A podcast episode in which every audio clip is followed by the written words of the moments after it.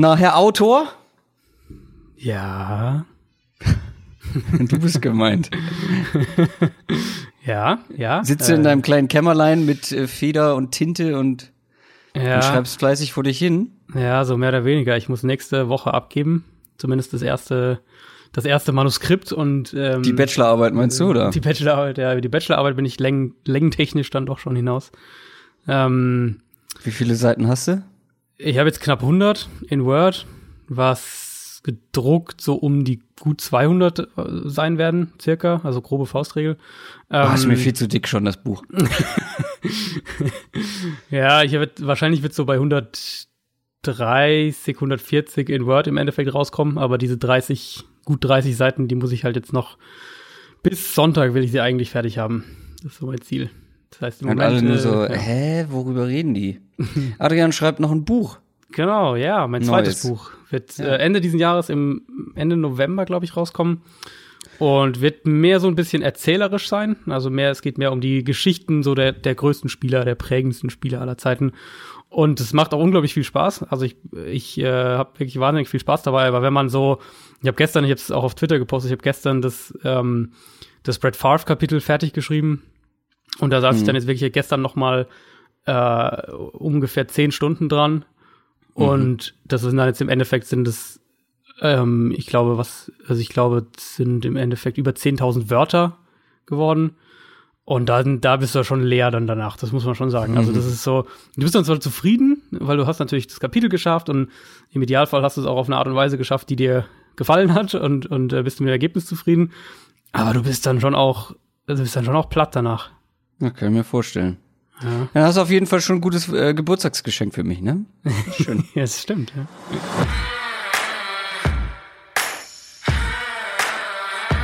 Down, Set, Talk. Der Football-Podcast mit Adrian Franke und Christoph Kröger.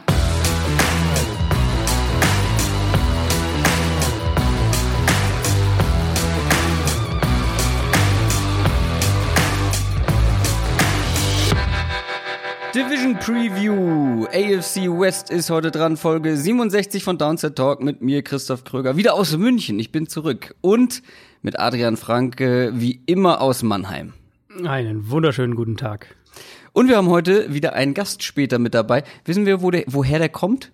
Aus welchem Teil Ah, Deutschlands? ich weiß es, ich weiß es eigentlich, aber mir jetzt, wo du es so on the spot willst du mir nicht einfallen, da müssen wir ihn nachher fragen. Ich weiß, Müssen wir ihn fragen, ja. Ja, nee, ich kann es nicht sicher sagen, nee. Da müssen wir ihn fragen. Er hat es auch mal bei Twitter gepostet, weil er für die Grünen ähm, aktiv war in seinem Bezirk. Mhm, mhm. Aber ich weiß Ist nicht auch, mehr. ist, glaube ich. Mehr denn je. Ja, ja, ja, nur beim Wahlkampf äh, vor der so, Europawahl, ja. da hat er, da Ja, hat er es genau, gepostet, da habe ich es mitbekommen. Christian Schimmel ist heute zu Gast. Ähm, ich glaube, ich werde ihm gerecht, wenn ich ihn Football Brain nenne, oder? Auf jeden Fall, ja. Also wer, wer Christian nicht kennt, ist äh, Teil der der Draft.de Seite und des Podcasts ist entsprechend dann auch super Draft-Jungs, die seit Jahren wirklich den Draft auch begleiten, den kompletten Draft live auch dann in den Nächten immer begleiten. Ja, stimmt. Ich habe das einmal oder zweimal, einmal oder zweimal habe ich das mitgemacht.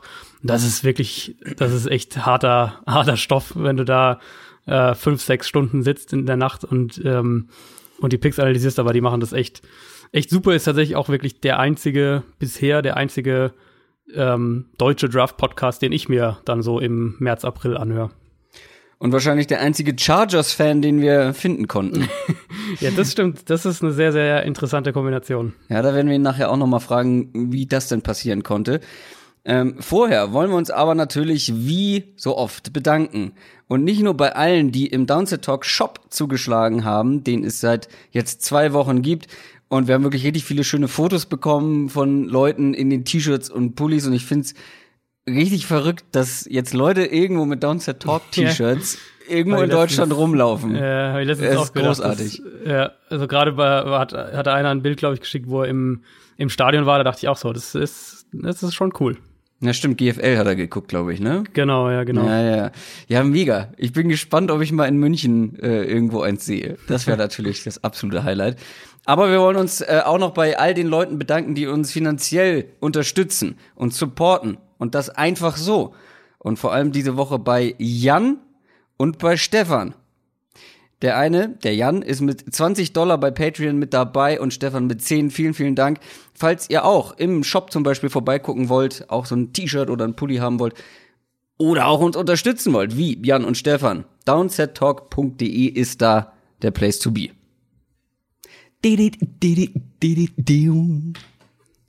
News. Kann man sich fast den Job sparen. Ja.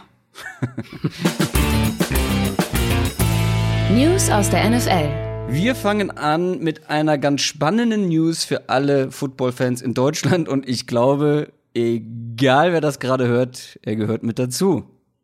Außer ein deutschsprachiger ja. Football-Fan lebt irgendwo anders und hört gerade diesen Podcast. Österreich. Und zwar Österreich, ja, Schweiz, ja. Ähm, wie auch immer. Es geht vor allem an alle Kölner, glaube ich. Ne? In Köln war das Ganze. Und zwar genau, gibt es eine eine Scouting-Combine in Deutschland. Äh, äh, was hat es damit auf sich? Ja, genau, das ist die, das ist die ähm, International Scouting Combine, also Scouting Combine an sich, kennen wir natürlich, ist immer äh, Ende Februar vor dem Draft in Indianapolis. Ähm, es gibt mittlerweile aber auch seit letztem Jahr eine International Scouting Combine, die letztes Jahr war in Australien, wenn mich gerade nicht alles täuscht. Und ähm, im Prinzip vom Aufbau her ist es sehr, sehr ähnlich wie die echte Combine, also es sind grundsätzlich die gleichen Drills, ähm, die gleichen Sachen, die da getestet werden. Also ist dieser Original-Combine quasi nachempfunden. Und es geht darum, ähm, Spieler zu finden, die an dem International Pathway Program von der NFL teilnehmen können. Wem das jetzt gar kein Begriff ist, ist so ganz grob erklär erklärt, äh, gibt es seit, ähm, seit zwei Jahren. Und das Ziel von diesem Programm ist es eben, mehr den Talentpool mehr zu erweitern auf der einen Seite und aber eben auch noch das Interesse in anderen Ländern weiter an der NFL zu steigern und, und äh, Spieler einzuladen, die vielleicht dann eben auch einen größeren Bezug natürlich herstellen, wenn eben das erleben wir immer wieder, wenn ein deutscher Spieler in der NFL ist, dann gibt's immer mal wieder auch so, dass das Mainstream-Medien das aufgreifen und äh, ein größeres Interesse wächst. Also das spielt ja alles so ein bisschen, äh, ein bisschen zusammen. Und das Programm an sich ist so, dass du ähm, in den USA trainierst über mehrere Monate dann an den regionalen Pro Days teilnimmst und dann die vier Besten werden dann im Rahmen des Programms ähm, auf vier Teams verteilt, auf die vier Teams einer Division. Dieses Jahr ähm, ist es die AFC East. Wir haben ja auch mit, mit Jacob Johnson einen Deutschen dieses Jahr wieder dabei, der bei den Patriots gelandet ist. Darum geht's an diesem, bei diesem Event in Köln. Also da werden, ich glaube, bis zu 50 Teilnehmer sein. Man kann sich auch noch bewerben, man kann sich auch initiativ bewerben, wenn man äh, glaubt, dass man, dass man das Zeug hat, um da mitzumachen. Mhm. Und die Spieler können sich da dann eben einfach unter Beweis stellen und wer gewisse Kriterien erfüllt, wer gut genug ist, der bekommt dann eben eine Einladung, um ähm, diese drei Monate in den USA zu trainieren, wo die Spieler dann wirklich Football-fit in Anführungszeichen gemacht werden und dann eben ähm, am Ende dieser drei Monate im Idealfall bei einem Pro dabei sind und wenn sie den auch noch äh, richtig gut machen, dann haben sie eine Chance, in dieses Programm ein, einzusteigen. Aber wie bewirbt man sich da mit einem, mit einem Highlight-Video? Ja, ich fand das, ich fand das auch. Also äh, ich habe die, ähm, ich habe heute Morgen die Mail bekommen von der NFL, dass das eben heute, dass das heute verkündet werden wird und ähm, musste es dann natürlich auch dementsprechend vorbereiten und habe mir dann den, den, äh, die genaue Pressemitteilung durchgelesen, die, die da schon rumgeschickt hatten. Und du bewirbst dich tatsächlich mit einer E-Mail. Ähm, die ja, kann ich. findet ihr bei Spox äh, online, äh, auf dem im Artikel auch die, die Adresse. Und du schreibst da im Prinzip einfach deinen, ähm, ja, deinen sportlichen, sportlichen Lebenslauf gewissermaßen rein und sollst natürlich auch ähm, äh, Videos in irgendeiner Art und Weise mhm. einfügen. Also du schreibst dann da, was weiß ich, du hast irgendwie fünf Jahre GFL gespielt und hier sind meine besten Plays und so weiter und so fort und dann schickst du das Gesamtpaket dahin und dann werden, ähm, ja, wie gesagt, ich glaube bis zu 50 dann eingeladen und die können dann bei dieser Combine mitmachen und, und äh, versuchen es in die USA zu schaffen. Kann man da zugucken? Als, ähm, als normaler Fan, Mensch? meinst du? Ja. Das weiß ich ehrlich gesagt nicht. Also ich werde wahrscheinlich sogar selbst tatsächlich vor Ort sein, aber eben beruflich, logischerweise. Ja. Ähm, ich weiß nur, dass es, dass es medial eben offen ist. Mhm. Äh, wie es, wie es jetzt, ob das für Fans offen ist, das, das weiß ich ehrlich gesagt nicht. Ich glaube, das ist da an der Sportschule in Köln. Ja, ähm, ja also wahrscheinlich kann man es nicht komplett absch abschirmen von der Öffentlichkeit. Ich kenne jetzt dieses Gelände nicht genau, aber äh, wenn es eine Sportschule ist, dann wird es sicher auch den einen oder anderen Platz geben, auf den du irgendwie draufschauen kannst. Aber ob das gedacht ist, dass da Leute zuschauen, das weiß ich ehrlich gesagt nicht. Dann kommen wir zu Ezekiel Elliott und einer guten Nachricht für alle Cowboys-Fans, weil Ezekiel Elliott war mal ein bisschen auffällig, mal wieder abseits des mhm. Platzes aber hat Glück und wird nicht gesperrt. Ja, da ging es ja um diesen Vorfall in Las Vegas, bei dem er mit einem Security Guard aneinander geraten ist, beziehungsweise den, diesen Security Guard zu Boden geschubst hat, ähm, ist wohl nichts Schlimmeres passiert. Die Polizei hat ihn dann da kurz festgehalten. Ich glaube, er war auch kurz in Handschellen, was natürlich dann sofort die Runde gemacht hat, aber sie haben ihn eben nicht festgenommen. Also es wurde dann äh, letztlich alles noch vor, vor, vor Ort geklärt, hat sich Anfang Juli dann mit Godell getroffen. Und jetzt hat die Liga mitgeteilt, dass er eben äh, nicht gesperrt werden wird. Elliot hat selbst auch nochmal ein Statement rausgehauen, in dem dann sinngemäß stand, dass er sich bessern will und so weiter und so fort. Aber wie du es gesagt hast, ist für mich auch so ein bisschen die, die Kernaussage dieser ganzen, dieses ganzen Vorfalls.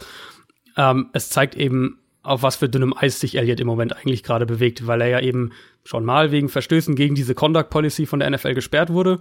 Und damit gilt er als potenzieller Wiederholungstäter. Und da muss er eigentlich höllisch aufpassen. Und solche Vorfälle darf er sich eigentlich nicht erlauben, auch wenn es in dem Fall jetzt glimpflich ausgegangen ist. Von einem Top Running Back kommen wir zum nächsten und wir sprechen ja heute über die AFC West, also auch über die Oakland Raiders und damit auch über Josh Jacobs, aber wir haben ihn trotzdem noch mal vorab in den News mit dabei, weil das mit seinem Rookie-Vertrag, das läuft nicht so ganz rund. Ja, ich hatte das bis, ähm, bis letzte Woche hatte ich das gar nicht so richtig mitbekommen, aber der hat seinen Rookie-Vertrag immer noch nicht unterschrieben und so langsam jetzt so seit, ich würde sagen Anfang Juli ungefähr, ähm, häufen sich da echt auch die Berichte, dass der das Training Camp verpassen könnte. Von den Raiders Insidern hört man jetzt immer mehr, dass die Verhandlungen eben nicht gut laufen, dass da die beiden Seiten echt noch ja, ein gutes Stück wohl voneinander weg sind von dem, was sie sich vorstellen. An sich, ähm, wer jetzt erstmal kurz fragt, wieso eigentlich der Vertrag ein Problem ist, ja, an sich sind die Verträge ja durch die Draft-Slots relativ klar vorgegeben. Mhm. Ähm, und da gibt es jetzt finanziell betrachtet gar nicht so viel Spielraum, was den Vertrag an sich angeht. Aber es gibt eben diese Details, eben Bonuszahlungen, wie und wann der Signing-Bonus in welchem Rahmen ausgezahlt wird, ähm, ob es diese Offset-Language gibt. Das sind alles so kleinere Details, die, ähm, die dann eben doch ausgehandelt werden müssen. Wir haben das letztes Jahr ja auch bei Roquan Smith bei den Bears gesehen. Ähm, das heißt jetzt natürlich für Jacobs, er hat schon das Rookie Minicamp verpasst und, und alles, was bisher stattgefunden hat. Und im Moment steuern wir eben mehr oder weniger darauf zu, dass er den, Training, den Trainingsstart für die Rookies auch verpassen wird. Ja, der ist am 23. Juli, drei Tage später, dann fängt das Training Camp offiziell für alle an. Wenn das passiert, also wenn die sich jetzt über die nächsten zwei Wochen auch nicht einigen können, dann ist das für mich schon echt ein Problem, weil dann reden wir ja auch gerade von so Sachen wie ähm, das Playbook verstehen, Pass Protection ja. lernen, eine Chemie mit der Offensive Line entwickeln. Und dann muss man eben auch davon ausgehen, dass wenn er sich dann, äh, wenn er dann irgendwann zum Team kommt, dass Gruden ihn vielleicht auch erstmal nicht als Starter aufstellt, sondern er dann eben erst langsam reingearbeitet wird. Also das, wenn er, wenn der Ende Juli da immer noch nicht da ist, dann könnte das schon was sein, was uns dann auch tiefer in die Saison hinein äh, beschäftigt. Aber gibt es so einen Fall nicht irgendwie jedes Jahr wieder? Habe ich so ein Gibt's bisschen häufiger Gefühl. in letzter Zeit. Ja, Bosa war ja auch so, ähm, mhm. Joey Bosa. Und äh, wie gesagt, letztes Jahr Roquan Smith, da ging es, glaube ich, auch um ähm, um das Geld, wie was was Strafen, glaube ich, angeht, wie Strafen ja, genau. sich vertraglich auswirken. Ähm, ja, also da war ja noch die Geschichte mit dem Head-to-Head, -Head, äh, beziehungsweise genau. Helmet-to-Helmet. Ja. Ähm, genau. Und ähm, ne, da leben Linebacker ja gefährlich. Und wenn er mhm. dann wegen Strafen ausfällt, wie viel Geld ihm gestrichen wird und so weiter. Aber ja. gefühlt gibt's irgendwie solche Geschichten immer mal wieder. Ja, ja, es stimmt schon. In den letzten Jahren, vor allem jetzt auch immer wieder prominentere Spieler. Also Bosa war natürlich ein hoher Pick. ähm, Roquan Smith war ein hoher Pick. Josh Jacobs war auch ein Erstrunden-Pick. Also da reden wir schon auch von von Spielern, in die die Teams einiges an äh, Draftkapital gesteckt haben. Ich glaube aber, andere können sich das auch nicht wirklich erlauben. Das stimmt wahrscheinlich auch, ja. Und vermutlich ist da auch die, die Marge noch kleiner, sodass solche, äh, solche Probleme gar nicht erst so richtig aufkommen. An dieser Stelle ein kleiner nachträglicher Einschub, denn Josh Jacobs und die Oakland Raiders haben sich nach der Aufnahme geeinigt. Vielen Dank dafür. Wir haben es aber trotzdem drin gelassen, denn wir greifen es später, wenn es um die Raiders geht, nochmal kurz auf. Und wenn wir es rausgeschnitten hätten, hättet ihr euch gefragt, äh, wovon reden die da? Deswegen ist es drin geblieben, aber für euch zur Info, die beiden Parteien haben sich mittlerweile geeinigt. Schön. Und jetzt will ich euch gar nicht weiter stören. Weiter mit der Folge. Und damit kommen wir nicht nur zum Team von Josh Jacobs, sondern zur ganzen Division. NFL Preview. Und zwar, wie bereits angekündigt, kommen wir zur AFC West. Wir starten auch direkt mit den Oakland Raiders, weil die sind letzter geworden. Letztes Jahr. Und damit sind sie jetzt als erstes dran. Das war für die Oakland Raiders ja, das war schon eine Lachnummer im weitesten Sinne. Ähm, also vor allem natürlich der Rekord 4 und 12, das ist schon mal nicht so gut. Ähm, mhm. Und dann aber auch, was einfach die Qualität, was das Spielerische auf dem Feld angeht, war da wirklich der Wurm drin. Und jetzt hat man diesen vermeintlich und auch von uns erwarteten Umbruch, den etwas länger angedachten Umbruch, weil eben der Coach so einen langen Vertrag mhm. hat und sich die Welt da so schustern kann, wie er sie gern hätte. Den haben wir eher auf so ein paar Jahre ausgelegt und jetzt haben sie den deutlich beschleunigt. Man hat in der Free Agency ordentlich reingebuddert und man hat dann auch noch im Draft natürlich mit äh, drei First-Round-Picks ähm, ganz schön was gemacht. Und wir haben auch schon bilanziert, die Raiders sind eine komplette Wundertüte. Und anders als das vielleicht jetzt der eine oder andere Hörer erwartet, habe ich mir nicht die Raiders intensiver angeguckt, sondern du. Äh, deswegen bin ich sehr gespannt, wie du das Ganze ähm, einschätzt. Und wir fangen wie immer mit der Offense an. Auch das war ein Trauerspiel letztes Jahr, aber jetzt hat man viele neue Gesichter mit dabei. Vor allem finde ich ganz spannend äh, auf Wide Receiver. Da mhm. ist ja wirklich fast gar nicht so wie letztes Jahr. Ja. Antonio Brown haben sie geholt, taktisch clever aus Pittsburgh verpflichtet. Äh, Tyrell Williams von den Chargers, JJ Nelson ist mit dabei, Ryan Grant, ähm, vorher in Indianapolis gewesen. Also ein komplett anderes Wide Receiver Core für Derek Carr. Und du teilst es dir, dir gerne mal so in Stärken und Schwächen auf. Und ich habe extra die Wide Receiver genommen, weil das könnte zumindest eine Stärke sein für die Raiders nächstes Jahr. Ja, sollte zumindest. Und es steht für mich auch ganz, äh, ganz oben als Headline über diesem Ganzen, weil ich einen, einen ehrlichen, in einen ähnlichen ersten Gedanken wie das, was du gerade gesagt hast, nämlich, dass die Raiders ein super Beispiel dafür sind, wie eben so ein Umbruch in der NFL auch aussehen kann. Ähm, natürlich war nie in Frage, dass Gruden irgendwie jetzt nach dieser Saison entlassen werden könnte oder irgendwie sowas. Das heißt, man hätte wirklich noch mal so ein Umbruchsjahr ähm, sehen können.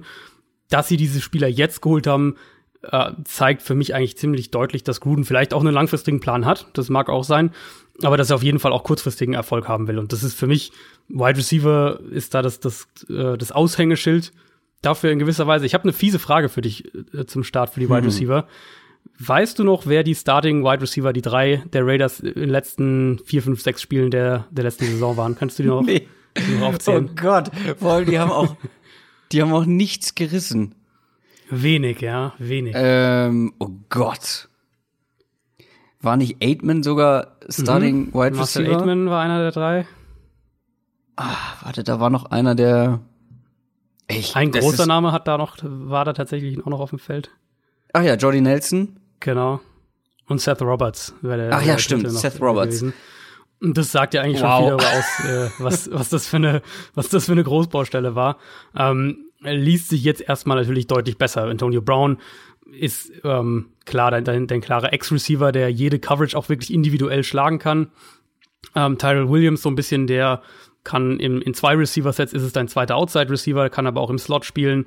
Sie haben Hunter Renfro gedraftet, der könnte auf Sicht dein Starting-Slot-Receiver irgendwann werden. Eightman ist ja auch noch da. Sie haben JJ Nelson geholt, ist zwar ein, ähm, ein reiner Speedster, aber das kann er ziemlich gut. Ähm, für mich heißt es auf dem Platz jetzt ganz konkret, wenn wir uns Oakland mal anschauen. Die hatten letztes Jahr über weite Strecken der Saison, wenn nicht sogar die ganze Saison, ein sehr, sehr rudimentäres, im Sinne von simples Passing-Scheme. Ja. Um, und damit geht eigentlich fast immer die gleiche Voraussetzung einher. Das ist auch das, was wir, was wir bei Dallas so oft gesagt haben.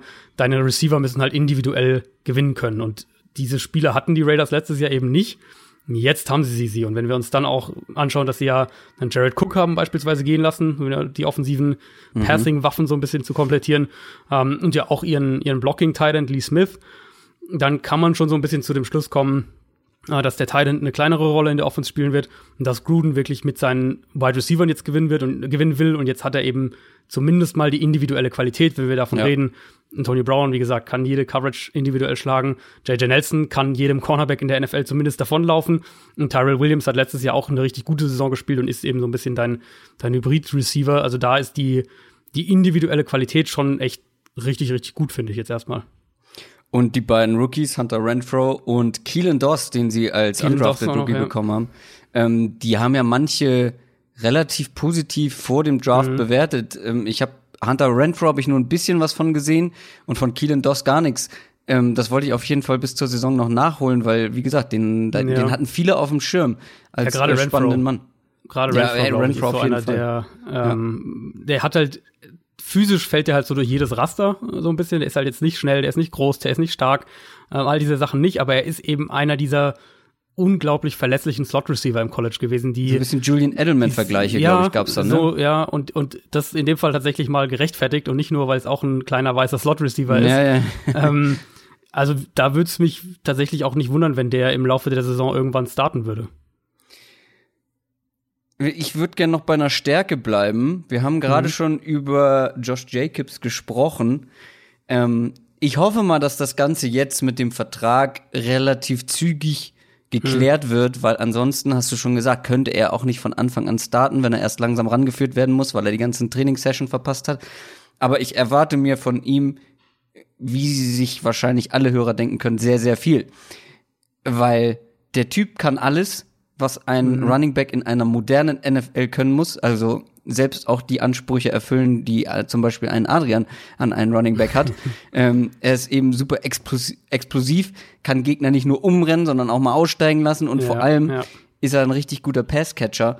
Ähm, Dann ist er noch ein talentierter Running Back, der wirklich relativ frisch aus dem College kommt, weil er da nicht mal der der der Three Down Back in seinem College war und er hat auch noch kaum Konkurrenz auf seiner Position. Also wenn wir mal gucken, ähm, Jalen Richard als als eigentlich reine Receiving Waffe, wenn überhaupt.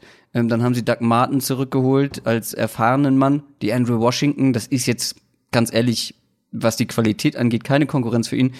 Ähm, aber natürlich muss die Vertragssituation geklärt werden und als ein eben möglicher oder vermeintlich guter Passcatcher muss er natürlich auch von Gruden so eingesetzt werden. Ja, ja, das ist halt die Frage, aber da bin ich tatsächlich ein bisschen bereit zu sagen, wenn, ähm, wenn ein Team einen Running Back in der ersten Runde draftet, dann gehe ich auch davon aus, dass sie wirklich einen Plan für den haben und dass sie den nicht einfach nur Ja. äh, stupide durch die, durch die Line of Scrimmage walzen lassen wollen. Ähm, insofern, wenn sich das Vertragliche regelt, dann, ist, dann wird Jacobs auch früh, denke ich, der relativ klare Starter sein. Vermutlich wirst du Jalen Richard schon noch häufiger auch sehen, äh, bei Ja. Passing Downs vor allem. Ja, ja, genau. ähm, da war ja auch letztes Jahr echt ein, ein verlässlicher Spieler. Doug Martin, dass sie den zurückgeholt haben, ist für mich vor allem eine, eine Versicherung äh, Mhm. für, für Jacobs. Jetzt nicht, gar nicht mal nur mit dieser Vertragssache im Hinterkopf, sondern auch sonst. Du weißt nie, ob ein, ein Rookie Running Back vielleicht doch irgendwie noch Probleme hat, gerade eben was die Pass Protection angeht. Also da, ähm, da weiß man ja auch nicht so genau. Aber an sich vom, Na, bei Jacobs bin ich da relativ optimistisch ich tatsächlich. eigentlich auch, ich eigentlich auch. Also von, von dem Grundsätzlichen, was die jetzt, die, diese vier Running Backs, die wir jetzt gerade genannt haben, Jacobs, ähm, Richard, DeAndre Washington und Doug Martin, das ist schon ein sehr, sehr gutes Quartett und ich weiß gar nicht, ob die alle das Team am Ende schaffen werden.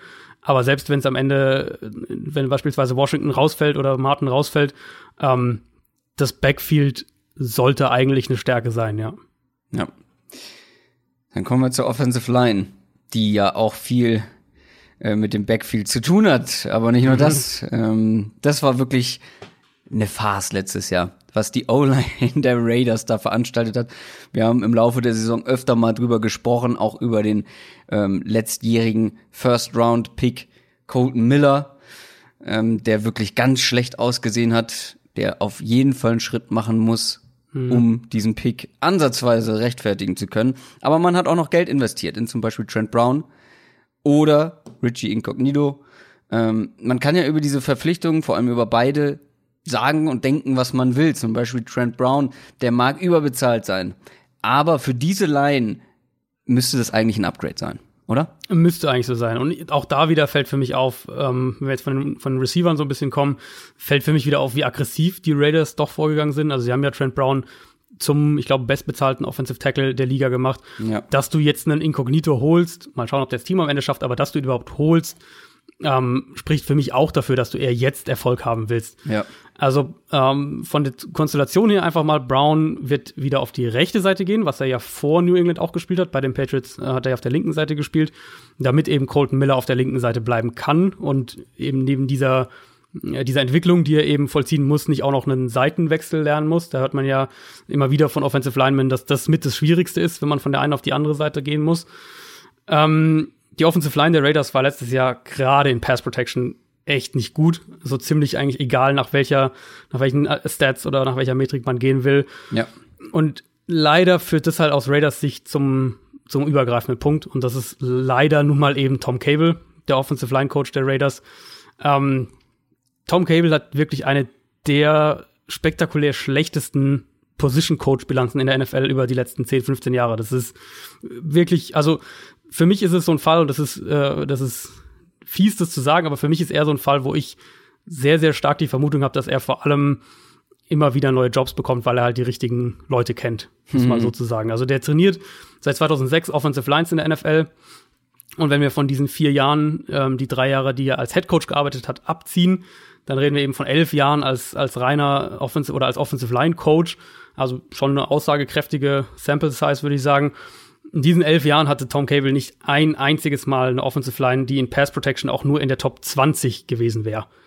Seahawks-Fans erinnern sich sicher noch sehr, sehr gut dran. Ja, ja, Raiders-Fans äh, Raiders-Fans haben das jetzt auch schon gemerkt. Also Oaklands Offensive Line war ja eigentlich in den vier Jahren, bevor Cable kam, relativ konstant so in der ja. Top 10, Top, Top äh, 12 ungefähr. Und natürlich, da sind auch Spieler älter geworden, haben sich verletzt, sowas kommt immer mit dazu. Aber letztes Jahr sind die dann eben eigentlich fast durch die Bank weg ins untere Ligaviertel runtergefallen. Ähm, und das Problem mhm. ist jetzt dann so ein bisschen für mich, wir haben eigentlich die individuelle Qualität. Trent Brown, klar, mal schauen, wie viel da die Offense in New England und, und Brady, was der alles an der Line of Scrimmage macht, wie groß diese Rolle war, ähm, die das alles gespielt hat. Aber dass der eine individuelle Qualität hat, steht ja eigentlich relativ außer Frage. Rodney Hudson, für mich ein, wirklich ein sehr, sehr guter Center. Gabe Jackson ist ein guter Guard. Ähm, je nachdem, was sie jetzt von Incognito und Colton Miller vielleicht bekommen, das will ich jetzt nicht unbedingt so hoch erstmal einschätzen. Aber wir haben einfach mit Cable relativ kontinuierlich gesehen, ähm, dass die Offensive Line nicht besser wurde als die Summe der Einzelteile, sondern tendenziell eher schlechter. Und das ist halt ein ziemliches Problem. Und deswegen tue ich mich doch schwer damit, hier jetzt einen Schritt nach vorne zu erwarten. Und auch der Offensive Coordinator äh, Greg Olsen, mhm. nicht zu verwechseln mit dem Tight End ja. Greg Olsen, ähm, hat, glaube ich, auch in seiner Karriere nicht die allerbeste mhm. Bilanz äh, für die Offenses, die er zu verantworten hatte. Ähm, und was ich eben auch noch, was du so nebenbei angesprochen hast, was ich wirklich ein, klar, Tight End wird vielleicht in der Gruden Offense jetzt nächstes Jahr nicht mehr das große Ding sein, aber sie werden Viel dann doch. Ist auch nicht, ja. Ja, genau. Also kann auch nicht eigentlich, ja. weil Jared Cook war letztes Jahr quasi der wichtigste Receiver für Derek Carr. Ja. Ähm, notgedrungen eigentlich. Und der ist jetzt weg und wurde ja nicht mal ansatzweise ersetzt. Nee, nee, gar nicht. Also da sieht man halt dann schon, ist wieder so ein bisschen dieses Beispiel, Teams sind im, im März und im April im, in der Free Agency und im Draft, sind sie so ziemlich am ehrlichsten, nämlich mit den Spielern, die sie aus, äh, die sie gehen lassen und mit denen, die sie holen. Und bei den Raiders sehen wir jetzt wirklich einen klaren, ähm, einen klaren Fokus auf mhm. die Offensive Line und auf so Wide Receiver Core und Thailand dann wirklich eine untergeordnete Rolle. Wir haben noch gar nicht über Derek Carr gesprochen. Ja. Wo hast du den denn eingeordnet? Als Stärke oder Schwäche? Mm, ich habe es tatsächlich bei den Raiders äh, neutral alles gehalten. Also ich, äh, ich hab's, ich hätte es aber auch sonst wahrscheinlich als Zwischenstärke und Schwäche irgendwo, weil für, also ja, ist für mich frage ich. Ja, ist für mich ist es personell die mit Abstand spannendste Frage und für mich ist es ehrlicherweise auch und da bin ich auf auf deine äh, auf deine Einschätzung gespannt, aber für mich ist es ehrlicherweise fast eine 50-50 Frage, ob die Raiders 2020 wirklich mit Derek Carr ähm, nach Las Vegas gehen, also nach der Saison? Für mich ist es eine pessimistischere Einschätzung. Okay, also, also noch, noch weniger. Lass es 40, 60 sein. Mhm. Ähm, Derek Carr ist halt ein Quarterback, ist einer dieser vielen Quarterbacks, die eben gute Umstände brauchen, mehr als Ganz andere, genau, ja. um ja. gute Leistung zu bringen. Das ist ja auch okay. Es kann ja nicht jeder Quarterback in der NFL ähm, so gut sein, äh, dass egal wen du da drumherum stellst, dass da eine gute Leistung kommt. Und es gibt ja auch immer wieder Beispiele, wie eine Mannschaft trotz so eines Quarterbacks sehr, sehr mhm. gut spielt. Ähm, und wir haben ja auch schon bei Derek Carr gesehen, dass wenn die Umstände stimmen, dass er gut spielen kann. Ich glaube 2015 war das der Fall, als er sie, war das 2015? Ich glaube 16. Das Jahr, wo sie in Aber die ja, Playoffs weiß, gekommen ja, genau. sind und er sich dann verletzt hat ähm, wir haben das ja schon von ihm gesehen, dass das möglich ist. Er braucht eben diese guten Umstände und deswegen ist die schwierigste Frage, hat er die jetzt? Ich glaube, wir sehen von ihm persönlich leistungstechnisch, ähm, ich finde auch, er wurde letztes Jahr ähm, schlechter geredet, als er war im Anbetracht der Umstände eben dieser Mhm. Offense, ähm, ja, der hat seine, der hat seine Schwächen, ganz klar. Und ich weiß halt aber eben nicht, ob sich die Umstände so signifikant verbessert haben. Klar, was das Receiving Core angeht, auf jeden Fall. Äh, Die O-Line möglicherweise. Ähm, Mit einem Josh Jacobs im Backfield, das hilft natürlich dem Quarterback auch, ähm, weil einfach die Offense schwerer zu lesen sein wird. Aber trotzdem haben sich die Umstände so verbessert, dass ein Derek Carr davon so erheblich profitieren kann, dass er seinen Job damit rettet und man nächstes Jahr keinen äh, frühen Pick in einen Quarterback investiert. Das wage ich eben so ein bisschen zu Ja. bezweifeln. Und, und das ist ja auch, also wenn man es jetzt mal eigentlich äh, so genau betrachtet, ist das ja auch sozusagen die, die, nicht die Frage, die sich die Raiders stellen sollten, sondern die Frage ist ja dann eben wirklich das, was du zuerst gesagt hast, nämlich ähm, wie groß oder wie gut müssen die Umstände sein und wie groß ist dadurch dann letztlich auch das Handicap, ähm, Ja. das wir haben. Also Ja. man muss, glaube ich, auch einfach nochmal betonen, dass Carr einer der konservativsten Quarterbacks der NFL ist. Ähm, der wirft unheimlich wenig äh, vertikale Pässe, der wirft wahnsinnig wenig in, in äh, äh, oder versucht wahnsinnig wenig wirklich auch selbst Offense zu kreieren. Hat eine der tiefsten, äh, der, der, der niedrigsten Deep Ball Quoten in der NFL letztes Jahr gehabt. Ähm, für Ja, mich ist er insgesamt, ja. Da wollte kurz äh, einhaken. Ähm, da finde ich das dann schon ein bisschen spannend, wenn du dir mit JJ Nelson und Tyrell Williams zwei sehr vertikale Brown, Waffen ja, holst.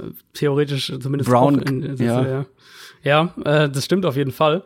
Ähm, also für mich ist er insgesamt ein, ein Quarterback, den ich so leicht unter Durchschnitt anordnen würde. Also in der Summe einfach limitiert als Quarterback. Ja, ja, ich glaube, genau. so, Ja. so kann man es relativ fair sagen. Ähm, er ist außerdem ein Quarterback, der echt klare Reads braucht, der, wie du gesagt hast, ein funktionierendes System um sich herum braucht, der definitiv eine gute Pass Protection braucht. Ähm, das ist bei ihm echt ein riesiges Thema. In gewisser Weise für mich so ein bisschen eine Version von dem, was die Leute in Andy Dalton oft sehen oder was sie meinen, wenn sie Andy Dalton beschreiben. Wobei ich Andy Dalton zum Beispiel besser finde als Derek Carr, ehrlich gesagt. Ähm, und das führt uns dann eben wieder zurück zu dieser Quarterback-Diskussion so ein bisschen. Du kannst mit Derek Carr gewinnen, ja. Aber es muss eben alles um ihn Ja, herum passen. Und genau. er wird nie, genau, er wird nie dieser Quarterback sein, der die Offense trägt. Und das heißt dann eben auch, dass du ein klares Handicap gegenüber Teams wie, wenn wir auf die eigene Division schauen, den Chiefs beispielsweise hast. Und das heißt eben auch, dass du auf der Position meiner Meinung nach nach Verbesserungen suchen solltest, was Ja. Gruden, glaube ich, auch macht. Deswegen Ja. denke ich auch, dass diese, ähm, diese Gerüchte, die es ja, die sich ja um Kyler Murray da ziemlich hartnäckig gehalten haben, dass die nicht komplett aus der Luft gegriffen waren. Äh, sie haben sich auch zum, zu einem Workout noch mit ihm getroffen und so. Also ich glaube schon, dass, dass Gruden die Quarterbacks im Draft nicht nur analysiert, weil er halt gerne Quarterbacks analysiert.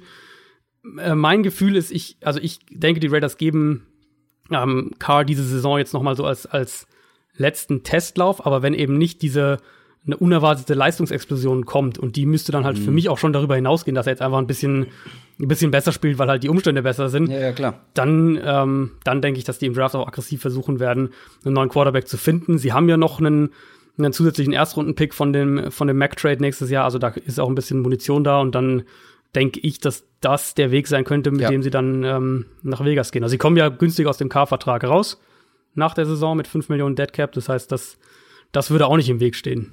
Ich finde auch, dass es noch ein paar mehr Hinweise darauf gibt, dass diese Mannschaft eben oder dass Gruden noch so ein bisschen auf den fehlenden Baustein eben Quarterback so ein bisschen zielt. Aber lass uns vorher noch über die Defense sprechen. Ähm, weil wenn du so einen Quarterback hast, der eben nur unter guten Umständen gute Leistung, richtig Ja, gute ja. Leistung bringen kann, brauchst du eben auch eine starke Defense, die eben ähm, oft dafür sorgt, dass diese Offense mit diesem Quarterback nicht so wahnsinnig viele Punkte machen muss. Und auch in der Defense gab es viele Veränderungen. Allen voran natürlich hat man zwei First-Round-Picks in die Defense investiert, in Cleveland Farrell und Jonathan Abram. Jonathan heißt er mit Vornamen, ne? Habe ich jetzt gar nicht nochmal kontrolliert. Ja, ähm, Jonathan Abram. Vontaze Perfect ist neu mit dabei, Lamarcus Joyner ist dazu gekommen. Also auch da viele neue Gesichter. Und ich fand es ganz spannend, weil jede Positionsgruppe, wenn man sich die ganze Defense mal anschaut, hat eigentlich irgendwo ein Upgrade bekommen.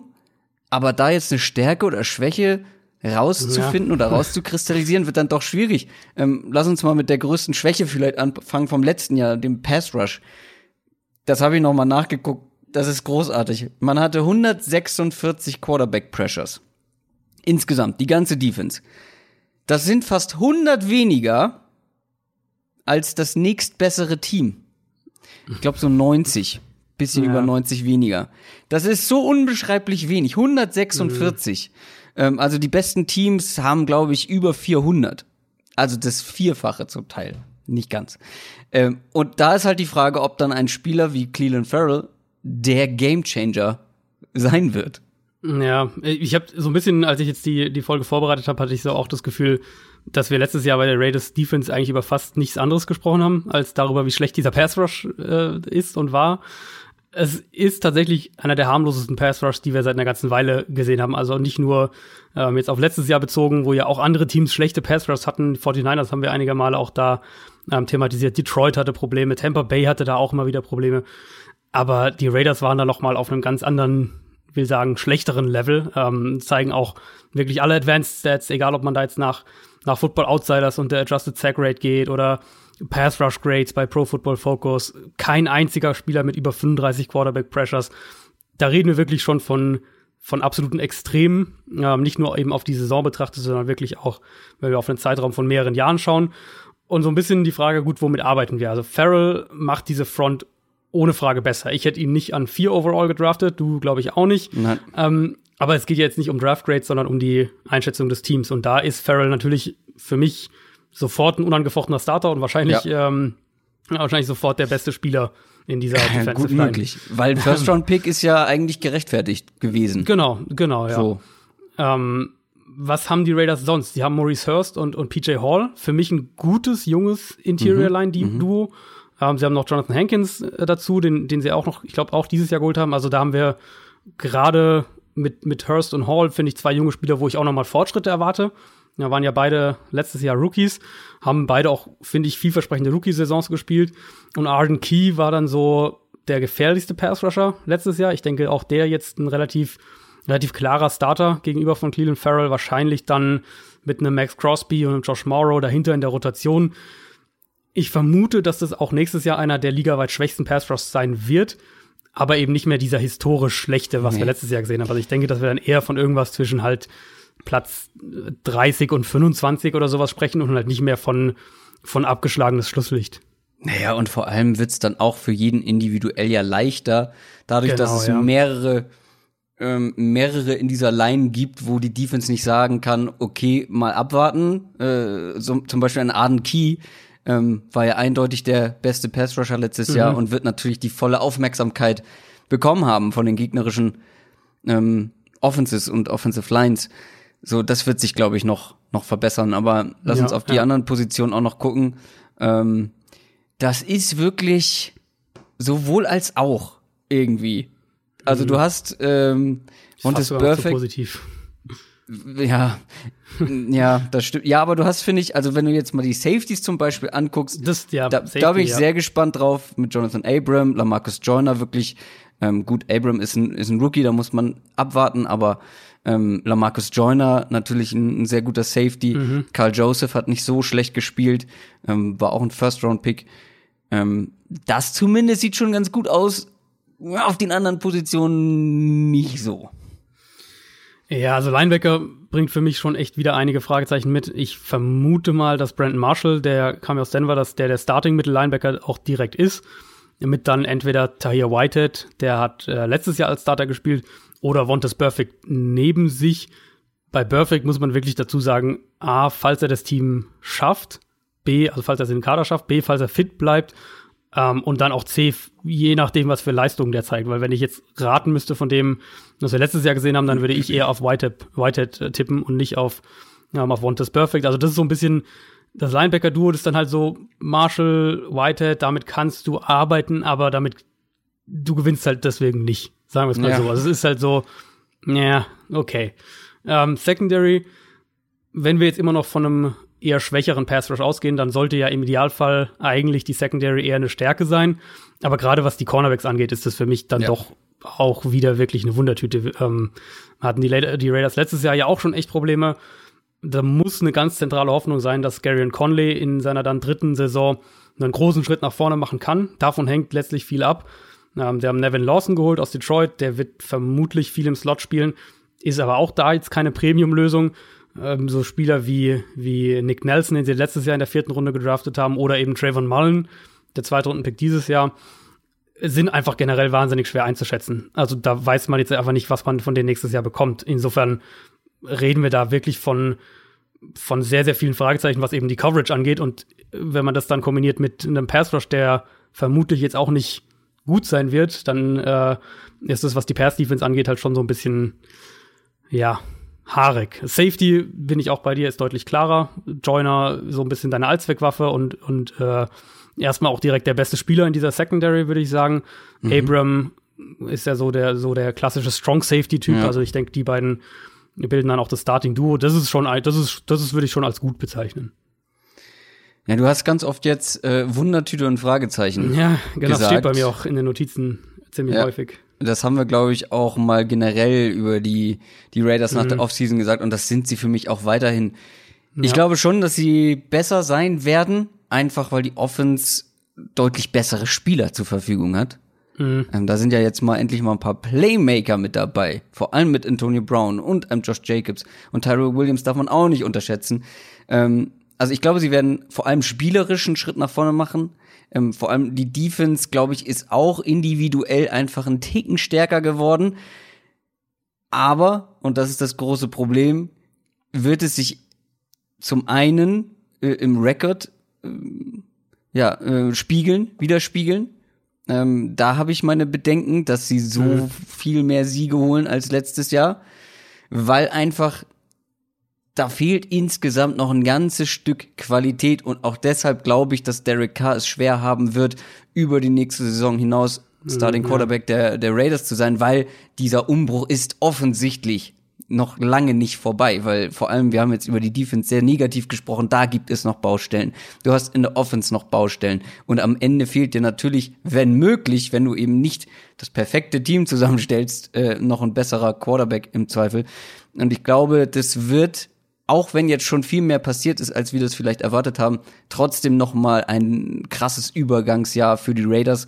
Und ich glaube auch, dass die, klar, sie wollen sich verbessern, aber ich glaube, sie schielen trotzdem nach wie vor auf das nächste Jahr ähm, nach dem Umzug, um da wirklich ein, ein wirklich konkurrenzfähiges Team aufs Feld schicken zu können. Und das sehe ich aktuell nur bedingt. Was glaubst du, was ist so dein Gefühl für Siege vier letztes Jahr. Was, was würdest du jetzt tippen? Sechs. Ja, sechs Siege wäre so ungefähr auch mein, mein Eindruck gewesen. Für mich ist es vom, ist es irgendwie immer noch das, das, äh, das schlechteste Team in der Division. Aber ich will auch nicht ausschließen, dass die Raiders uns in, in einzelnen Spielen tatsächlich dann überraschen ja. können, weil sie jetzt eben die, diese individuelle Qualität einfach haben. Antonio ja. Brown kann halt mal wirklich ein Spiel entscheiden. Ja, so. absolut. Und das hatten sie jetzt eben letztes Jahr nicht. Ich tue mich auch noch schwer, eben diesen Umbruch so richtig zu greifen, weil jetzt, du sagst jetzt, sie wollen, sie haben immer noch, noch, äh, noch nächstes Jahr dann in, im Blick und das stimmt wahrscheinlich auch. Aber dann gerade so Spieler wie eben, also ein Antonio Brown beispielsweise, der hat jetzt ja letztes Jahr schon ein bisschen einen Schritt zurück gemacht und der wird dann wieder ein Jahr älter sein und, und ähm, ein Spieler wie natürlich jetzt auch ein Richie Incognito, der ja scheinbar dann auch als Starter eingeplant sein könnte. Ja. Derek Carr haben wir jetzt besprochen. Gut, Derek Carr ist natürlich eine ziemliche, eine ziemliche Wundertüte. Also ich sehe schon so ein wenig die Gefahr, dass dieses, was sie jetzt da so zusammengestellt haben, gerade in der Free Agency, dass davon dann schon wieder viel weg ist, wenn sie dann vielleicht, sagen wir mal, 2021 irgendwie mit einem neuen Quarterback wieder angreifen wollen. Also das mhm. ist so ein bisschen, ich habe so ein bisschen das Gefühl, dass da eben jetzt ein paar Pflaster angebracht wurden, um äh, damit die Raiders nächstes Jahr trotzdem ein, ein konkurrenzfähiges Team haben. Und das würde ich jetzt erstmal auch so unterschreiben, dass das der Fall ist aber das reicht halt nicht, um irgendwie den nächsten Schritt zu machen. Und ähm, ja. dann hängst du natürlich, und das ist normal, sag ich jetzt mal, aber dann hängst du natürlich ganz arg davon ab, äh, wie viel, wie sich die jungen Spieler entwickeln. Und da haben sie jetzt ja ganz viele mit, mit äh, dem, was sie gerade dieses Jahr gedraftet haben und dann auch nächstes Jahr nochmal, ähm, wenn sie ja eben, wie gesagt, auch zwei Erstrunden-Picks haben. Es wirkt so ein bisschen so, als hätte man da eben einen Schritt vor dem anderen machen wollen oder gemacht. Ein bisschen, ja. Und ich will jetzt nicht, nicht nachtreten, aber mit Mary Cooper und Kalin Mack wäre man jünger und besser aufgestellt gewesen. Hm. Also, ja. hm. ähm, da hätte man auf jeden Fall noch ein paar Jahre mehr ähm, und vielleicht auch noch mehr Entwicklungspotenzial bekommen als von einem Antonio Brown. Wobei, also was man da natürlich sagen muss, ähm, wenn wir jetzt sagen Umbruch, dann du hättest die das beide jetzt ja bezahlen müssen. Also Mac und Mac Ja. letztes Jahr und jetzt Cooper dann dieses Jahr. Wenn du jetzt eben sagst, wir, wir sind noch nicht so weit und wir werden jetzt auch mit den beiden noch nicht so weit, dann kannst du natürlich argumentieren, gut, jetzt hast du so ein bisschen diese, diese Übergangstruppe mit Brown und, und Tyrell Williams und so weiter. Ähm, die tun uns aber in zwei Jahren finanziell nicht mehr weh. Und dann kannst du, gut. dann weißt du, Mhm. wie ich meine, und, und Ja. mit den, wenn du jetzt Mac einen Monstervertrag gegeben hättest, Cooper wird einen sehr, sehr hohen Vertrag verlangen, dann hättest du dich ja mehrere Jahre an die gebunden und läufst dann halt so Gefahr, dass du mehrere teure Verträge hast, ohne dass du dabei konkurrenzfähig bist im Sinne von, wir spielen um die Playoffs und, und mehr mit. Das muss für die Raiders reichen an zeitlichem Aufwand. ähm, kommen wir zu den Denver Broncos. Die hatten auch ein eher mittelmäßiges Jahr, was den Rekord angeht, war es auch, würde ich mal ähm, als relativ schlechtes Jahr bezeichnen. Und das war das erste Mal, dass man zwei Saisons hintereinander einen negativen Rekord hatte, seit 1971. Also ganz ungewohnt für die Broncos. Und deshalb gab es jetzt auch einige Veränderungen. Vor allem natürlich ein neuer Head Coach mit Vic Fangio, ehemalig ähm, Defensive Coordinator der Chicago Bears und einer der besten Defensive Coordinator der NFL. Ja. Ähm, und man geht damit natürlich gegen diesen Trend einen sehr, beziehungsweise man geht gegen den Trend, äh, einen jungen offensiven ähm, Coach sich zu holen, mh, sondern geht mit einem sehr, sehr erfahrenen und äh, defensive-minded Coach ins Rennen. Aber trotzdem hat man einen First-Time-Head Coach. Ähm, das ist ja auch nicht gerade ohne. Mhm. Ja, das stimmt. Und bei Fangio ist einer dieser Kandidaten, wo man es in den letzten, ja, eigentlich sechs Jahren, würde ich fast sagen, fünf Jahren immer wieder gehört hat, so, wann kriegt er endlich einen Head-Coaching-Job und wann, wann hat er seine Chance und wo man schon auch den Eindruck hatte, dass der, glaube ich, auch schon früher bereit gewesen wäre. Aber jetzt vor allem, also da kommt natürlich die Erfahrungskarte dann, ähm, dann ganz, ganz groß ins Rennen, wenn wir das jetzt vergleichen eben mit einem Cliff Kingsbury, mit einem Matt LaFleur, Ja. und mit diesen ganzen jungen Coaches, dann bin ich bei Fangio schon relativ sicher, dass er diese Seite ähm, seines neuen Jobs, dass er die gut meistern wird, weil er hat jetzt ja mehr als genug Erfahrung, gerade auch auf dem NFL-Level. Fangen wir mit der Offense an. Da gab es auch eine Veränderung, äh, beziehungsweise ein paar mehr, aber äh, die wichtigste ist eigentlich die Quarterback-Position. Die Broncos und ihre Quarterbacks, seit Peyton Manning zumindest keine Erfolgsstory. Äh, Case Keenum, ähm, die letzte, ich nenne es mal böse Fehleinschätzung. Ähm, Brock Osweiler war da mal mit im Rennen, Paxton Lynch, Trevor Simeon. Was haben wir da für Quarterbacks gesehen? Und jetzt geht man mit Joe Flacco. Wir sind uns beide einig, wir haben schon häufig darüber jetzt gesprochen, dass das ein Upgrade ist. Nur die Frage, wie viel besser die Offense durch dieses Ja. Upgrade wird. Dazu hat man noch Drew Lock geholt in Runde zwei des Drafts. Ähm, Das ist natürlich für ihn jetzt mal ganz gut, wenn du so einen erfahrenen ähm, Mann wie Joe Flacco vor dir hast. Du kannst erstmal hinter dem sitzen, lernen, warten, weil ein Drew Lock hat seine technischen Mängel, aber da ist zumindest auch Potenzial jetzt vorhanden, ähm, ähm, auf der Backup-Quarterback-Position sozusagen. Ich glaube auch, dass Drew Lock nur startet, wenn die Playoffs wirklich komplett außer Reichweite sind oder Flacco die ersten Spiele komplett in den Sand setzt. Ähm, ja, ja, würde ich wahrscheinlich mitgehen. Ich ist für mich der hochgepickte Rookie Quarterback, wo ich jetzt wirklich sage, da äh, also hochgepickt im Sinne von erster zwei Runden, wo ich sage, da rechne ich jetzt nicht damit, dass der viel oder überhaupt spielt nächstes Ja. Jahr. Also ich denke auch, dass dass Flecko wirklich das das Vertrauen der Coaches hat. Er hat ja auch bis eben zu seiner Verletzung letztes Jahr eigentlich nicht so schlecht gespielt. Ähm, sehe ich definitiv auch so, dass er ein Upgrade ist gegenüber Case Keenum. Warum der Trade halt trotzdem, warum wir den damals ein bisschen kritisiert haben, war ja einfach die Frage, wirst du mit Flecko ein Playoff-Team? Und wenn nein, dann hättest du den, den, den, den äh, Draft-Pick, den du in dem Trade investiert hast, auch mehr oder weniger sparen können. Aber dass die Offense, denke ich, was das Quarterback-Play angeht, besser sein wird mit Flecko, da gibt's eigentlich, finde ich, nicht großartig viel Zweifel. Und Drew Lock braucht definitiv noch Zeit und wird, äh, würde mich nicht wundern, wenn er wirklich auch gar nicht spielt. Mittlerweile glaube ich eher, dass, dass wir ähm, dass wir Daniel Jones nächstes Jahr sehen, als, als dass Drew Lock da irgendwie bedeutungsvoll, in einem bedeutungsvollen Spiel noch ähm, zum Ja. Einsatz kommt. Das glaube ich auch, da gehe ich mit. Ähm, was mir bei den Broncos in der Offense sehr gefällt, ist tatsächlich das Waffenarsenal. So grundsätzlich. Ähm, wenn du zum Beispiel mal guckt, guckst, wen du da als Receiver hast. Ähm, es klingt, glaube ich, ein bisschen optimistischer, als ich das meine, aber da ist zumindest Qualität vorhanden. Ein Cortland Sutton hat letztes Jahr eine richtig gute erste Saison gespielt, ähm, hat auch mehr gespielt, als man das vielleicht erwartet hat. Demarius Thomas ist nicht mehr da, der wird, glaube ich, fehlen. Ähm, der war ja seit Jahren wirklich so der, der Receiver da bei den Broncos.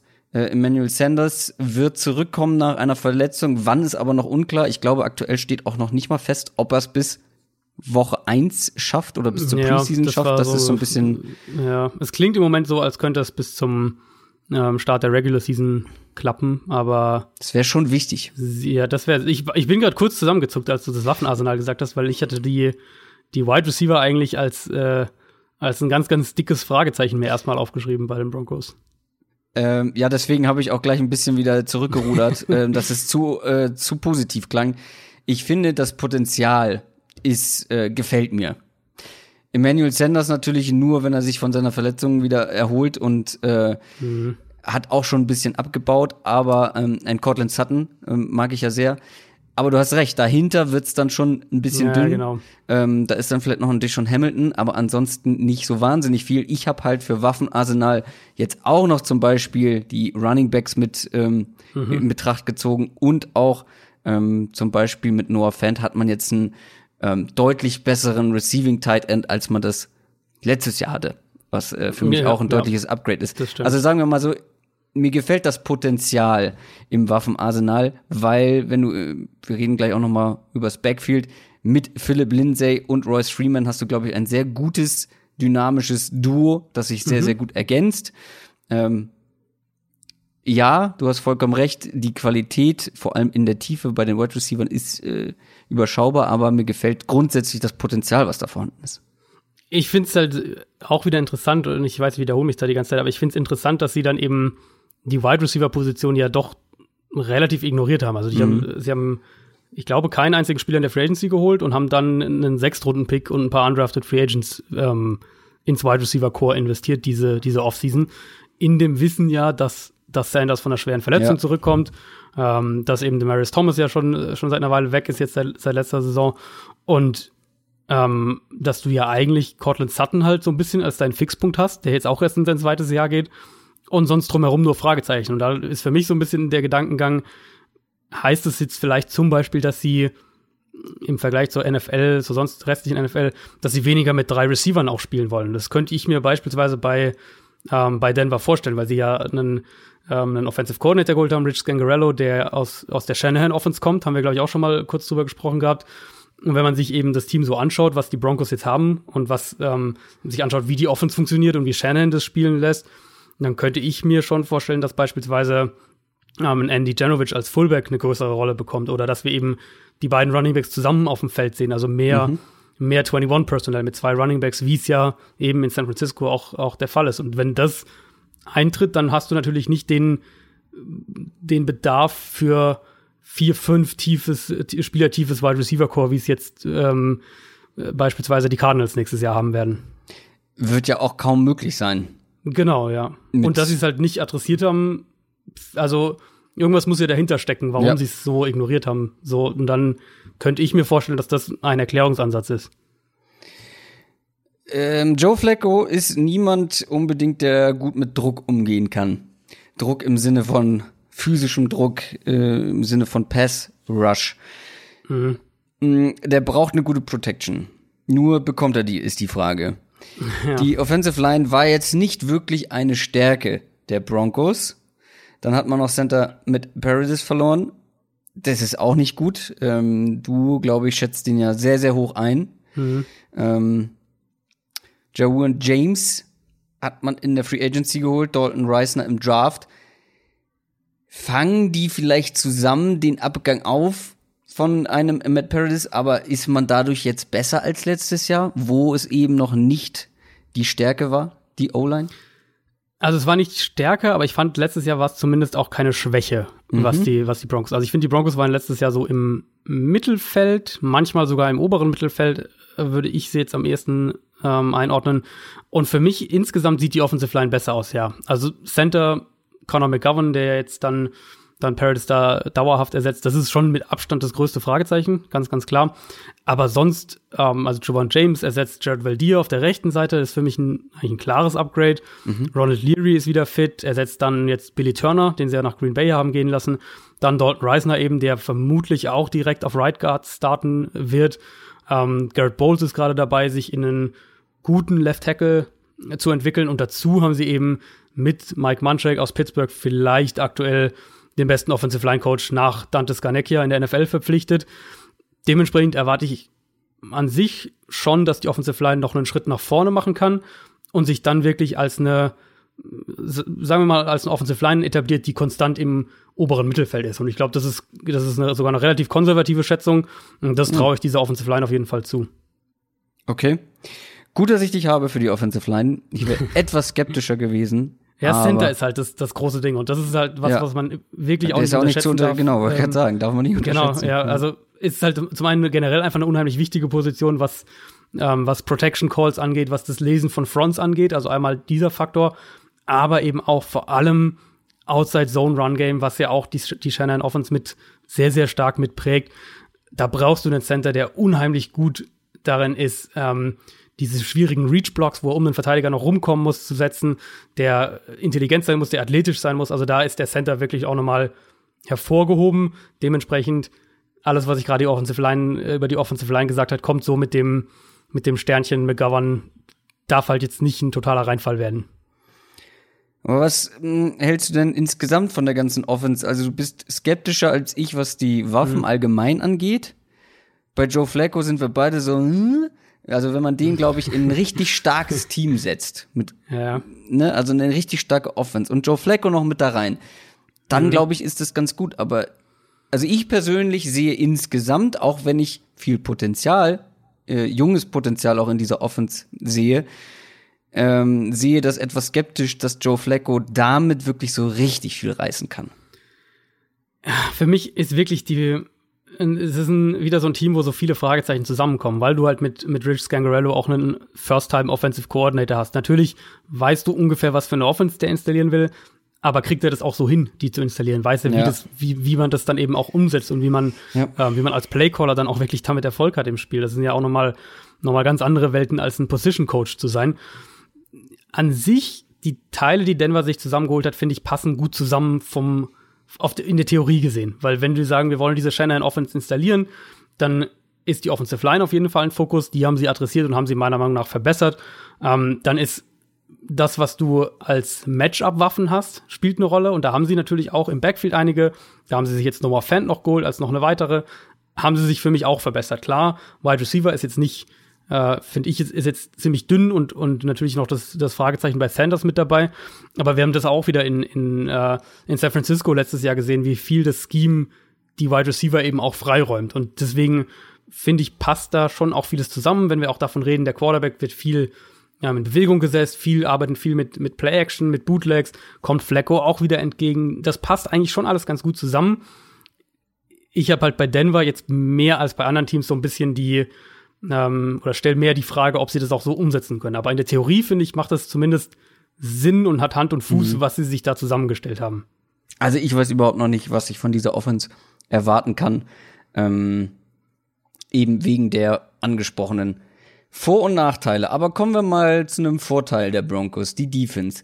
Mhm. Ist seit Jahren eigentlich die Stärke in Denver und hat man wahrscheinlich vielleicht noch mal verbessert. Vor allem natürlich, wenn man einen Headcoach hat wie Vic Fangio, ähm, der einer Defense auf jeden Fall schon mal nicht schaden kann. Ganz im Gegenteil. Ja. Und dann finde ich besonders spannend, wir haben ja, ich weiß nicht, wo wir darüber nochmal gesprochen haben, oder haben wir das nur bei Twitter gehabt, das Thema, hm, dass Mannschaften vor allem auf den äußeren Positionen einer Defense stark besetzt sein sollten. Ja, ja. Und das sind. Ich auf Twitter hatten wir es davon, ja. Das sind die Broncos. Auf jeden Fall. Also mhm. fangen wir beim Edge Rush mal an. Ja, gut, keine Frage. Bradley Chubb und Von Miller, die sind beide extrem stark und extrem gut. Ähm, haben beide übrigens fast so viele Quarterback-Pressures wie die gesamte Defense der Oakland Raiders, um da nochmal äh, zurückzukommen auf das Thema. Die Cornerbacks, Chris Harris, nee, habe ich jetzt schon wieder? Nee, damals habe ich Kevin Harris gesagt. Chris Nee, Harris, ist, äh, ah, wann ich und Namen da. Chris Harris, ähm, ja, er spielt auch äh, gerne mal innen, aber ich ziehe ihn jetzt trotzdem mal, trotzdem mal mit zu außen, weil er ja immer noch auch als Slot Cornerback Mhm. weit außen unterwegs ist. Ähm, und vor allem, weil man jetzt auch mit Bryce Callen noch einen weiteren Cornerback dazu geholt hat, der mh, schon relativ viel im Slot spielt. Der wird im Slot spielen, ja. Der hat ja jetzt bei Ja. den Bears das äh, wirklich sehr, sehr gut gemacht. War ja so der, der Spieler, den Vic Fangio mitgebracht hat. Da hat man sich ja vorher noch gefragt, nimmt er, nimmt er eher Adrian Amos oder, oder eher Bryce Callahan mit? Die waren ja beide Free Agents in, in Chicago. Ich finde auch, dass das richtig gut aussieht mit, mit diesen Cornerbacks. Ich, also Kareem Harris, Jackson noch äh, dazu. Genau, Kareem Jackson, der ähm, Bradley Roby ersetzt. Für mich tendenziell erstmal, zumindest kurzfristig, auch eher ein Upgrade. Ähm, Chris Harris, da war ja auch ein Trade im, im Raum gestanden, haben sich dann finanziell mit ihm geeinigt. Also dieses Trio, Ja. Kareem Jackson, ähm, Chris Harris, Bryce Callan, das, das finde ich schon richtig, richtig stark. Ja. Und damit, wenn du dann auf die ganze Defense außen guckst, ähm, ist das schon sehr eindrucksvoll. Und wenn man dann mal nach innen geht, da ist vielleicht die Qualität nicht ganz so hoch, aber zumindest was die Defensive Line angeht, auch sicher nicht schlecht. Ich glaube, da gibt's auch schlechtere ähm, Defensive Lines insgesamt. Ähm, vor allem gegen den Run sollte man eigentlich stark sein. Shelby Harris sah da letztes Jahr sehr gut aus. Man hat noch Derek Wolf zum Beispiel mit dabei. Klar, das ist nicht die Qualität, wie man sie auf Außen hat, wie man sie im Pass Rush hat. Aber es ist auch schwer, eine komplette Line auf dem Level, wie Bradley Chubb und, und Von Miller äh, sie haben, zu besetzen. Ja, und die, die Qualität finde ich auch selbst innen sogar noch echt relativ in Ordnung. Also Wolf ist ein guter Spieler. Ja. Ähm, du hast Shelby Harris, hast du ja schon gesagt. Dann haben sie noch Draymond Jones dieses Jahr in der dritten Runde gedraftet. Du hast einen Adam Gotsis, einen DeMarcus Walker. Also da, sind, da ist auch eine Rotation möglich, glaube ich, ohne dass die, dass die Qualität zu sehr in den Keller fällt. Und da, das ist in der Defensive Line, in der Interior Defensive Line schon mal echt Ja. ein, ein definitiven Plus. Und ich, also gerade dieses Trio Chubb, Wolf und Von Miller finde ich auch an der an der Line of Scrimmage, wenn man es jetzt mal so sagen will, ähm, finde ich richtig stark. Und da sehe ich schon auch das Zusammenspiel, wie das mit der Secondary zusammen Ja. ähm, echt richtig gut funktionieren kann. Also die besten, die besten Broncos Defenses waren ja die, wo sie drei gute Cornerbacks hatten und zwei gute Pass Rusher. Und im Prinzip vielleicht nicht ganz auf dem Level wie damals, was, was diese Position angeht, aber im Prinzip ähm, bewegen sie sich dahin wieder, würde ich sagen, schon hin. Und wenn wir dann noch Linebacker mh, uns angucken, ähm, das sind, glaube ich, genau die beiden, die auch letztes Jahr ähm, Starting Linebacker waren. Ist dann vielleicht nicht ganz das Top-Level, ähm, wie auf vielen anderen Positionen, aber ist dann, glaube ich, auch relativ verkraftbar, oder? Wenn du auf vielen anderen Positionen so gut besetzt Ja. bist. Ja, Brandon Marshall war, glaube ich, letztes Jahr noch da. Ähm, Ach, stimmt. Ich weiß nicht, wie die die Starter-Snaps dann im Laufe der Saison genau aufgeteilt haben. Ich glaube, die haben alle drei auf jeden Fall. Ja, ich habe auf jeden Fall gesehen, die beiden haben auf jeden Fall sehr Ja. viel gespielt. Ähm, Ja, ähm, ja, also ist jetzt nicht, das war natürlich, das ist ein Unterschied zu, zu Chicago für, für Vic Fangio. Also wenn wir generell auf die Defense schauen, äh, mit Chicago natürlich sehr, sehr hohe Linebacker-Qualität und sehr, sehr hohe Safety-Qualität. Das finde ich ist bei den Broncos nicht in dem Maß gegeben. Ähm, Gerade Linebacker, aber auch Safety. Dafür hat er vielleicht ein besseres Cornerback-Trio und kann noch ein bisschen, noch ein bisschen aggressiver insgesamt zu Werke gehen. Also mich würd's, klar, Verletzungen jetzt mal außen vor, die kann man eh nicht vorhersagen, aber mich würd's wundern, ähm, wenn Denver am Ende der Saison nicht, nicht, in, nicht eine Top 12 Defense hätte. Die Safeties haben wir, glaube ich, noch gar nicht besprochen. Ne? Das sind jetzt Ja, nicht die, Safeties individuell haben wir noch nicht besprochen, ja. Das sind jetzt nicht die größten Namen, aber ähm, die beiden waren auf jeden Fall letztes Jahr, ähm, auf jeden Fall letztes Jahr auch schon viel gespielt. William Parks und Justin Simmons. Mhm. Ähm, ich würde es jetzt nicht als Stärke bezeichnen, aber so ein bisschen finde ich vergleichbar mit, mit der Qualität auf der Linebacker-Position. Ja, würde ich so, hätte ich sogar noch ein bisschen davor Mhm. ähm, insgesamt eingestuft. Also glaube, dass, dass die zwei schon gut sind. Wie gesagt, in Chicago hat halt mit dem Scheme viel so funktioniert, dass sie mit den Safeties ähm, oder durch die Safeties schwer lesbar waren und viel, viel auf den Safeties auch aufgebaut hat. Und ich könnte mir vorstellen, dass in der, ähm, in der Defense jetzt dann, die er in Denver spielen lässt, dass ein bisschen mehr auf die Cornerbacks zukommt und die Safeties ein bisschen entlastet werden, weil er eben Ja. jetzt beispielsweise keinen Eddie Jackson in dieser Defense hat. Schwer lesbar. finde ich die Broncos allgemein. Ja. Also ich finde sie schwierig Ja. einzuschätzen. Ähm, na klar, das ist ein defensiv lastiges Team insgesamt. Ich könnte mir vorstellen, dass es eine relativ unspektakuläre Offense wird, was natürlich auch zum Teil an Joe Flacco liegen könnte. Ähm, Ich glaube, die Offense ist gut genug, um ein paar Siege, vielleicht auch, wie viel hatten sie denn letztes Jahr? Sechs, glaube ich, ne? Ich weiß es gerade gar nicht aus dem Kopf, aber sehr sechs, sieben hätte ich jetzt auch geschätzt. Ja, ähm, ah, ich, ich kann mir aktuell mit dieser Offense vor allem noch nicht vorstellen, wie das irgendwie für die Playoffs reichen sollte mit einem Joe Flacco Ja, und vor allem in dieser Division. Wir kommen ja gleich noch zu zwei anderen Teams. So, da sieht man dann doch noch qualitative Mhm. Unterschiede und da kann die Defense. Ich glaube eben auch nicht, dass die Defense halt so dominant sein wird, wie es zum Beispiel die Bears Defense letztes Jahr war oder die Jaguars Defense ähm, das Jahr davor.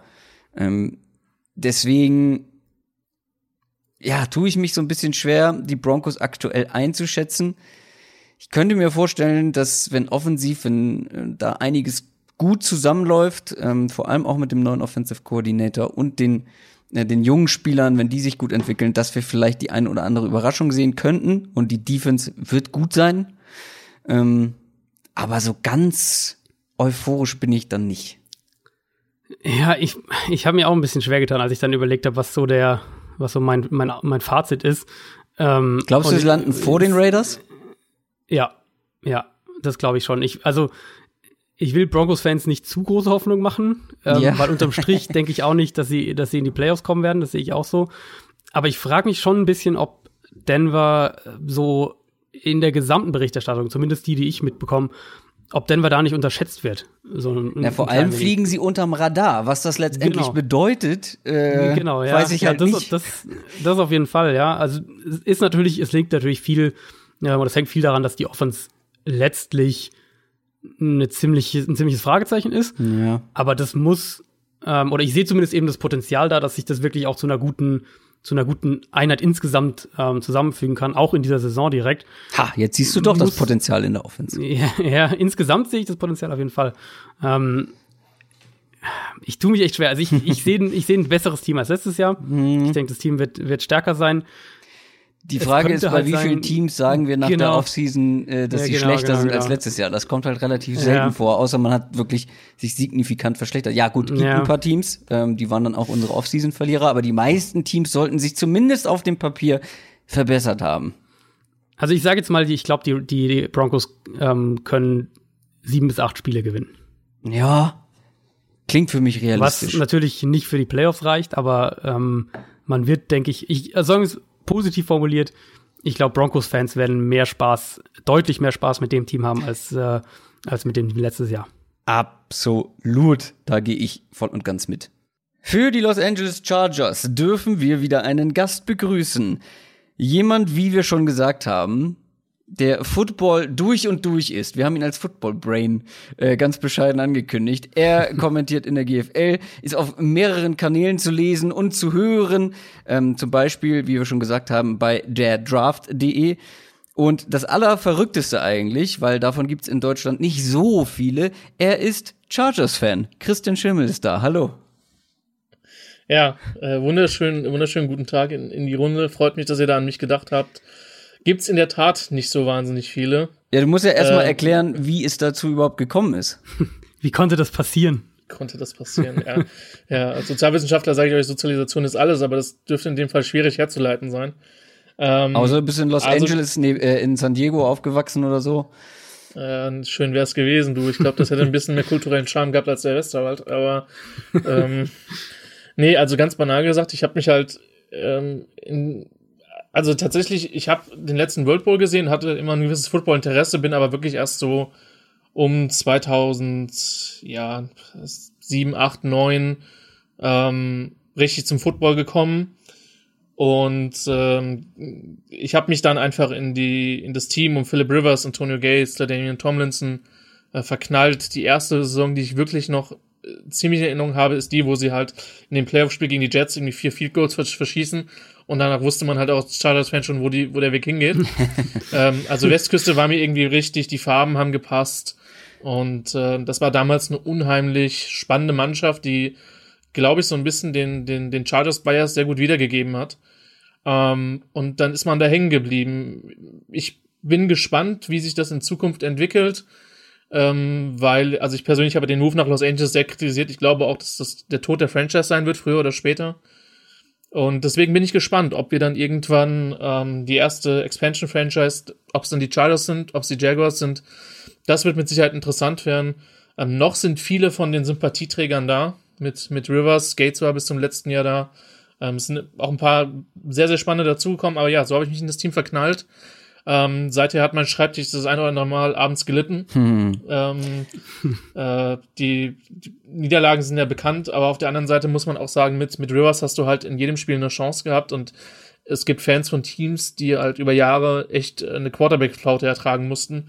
Und ähm, auch wenn es oft unterhaltsam und übel endete, es war halt trotzdem immer unterhaltsam und man hatte in den meisten Spielen eine Chance.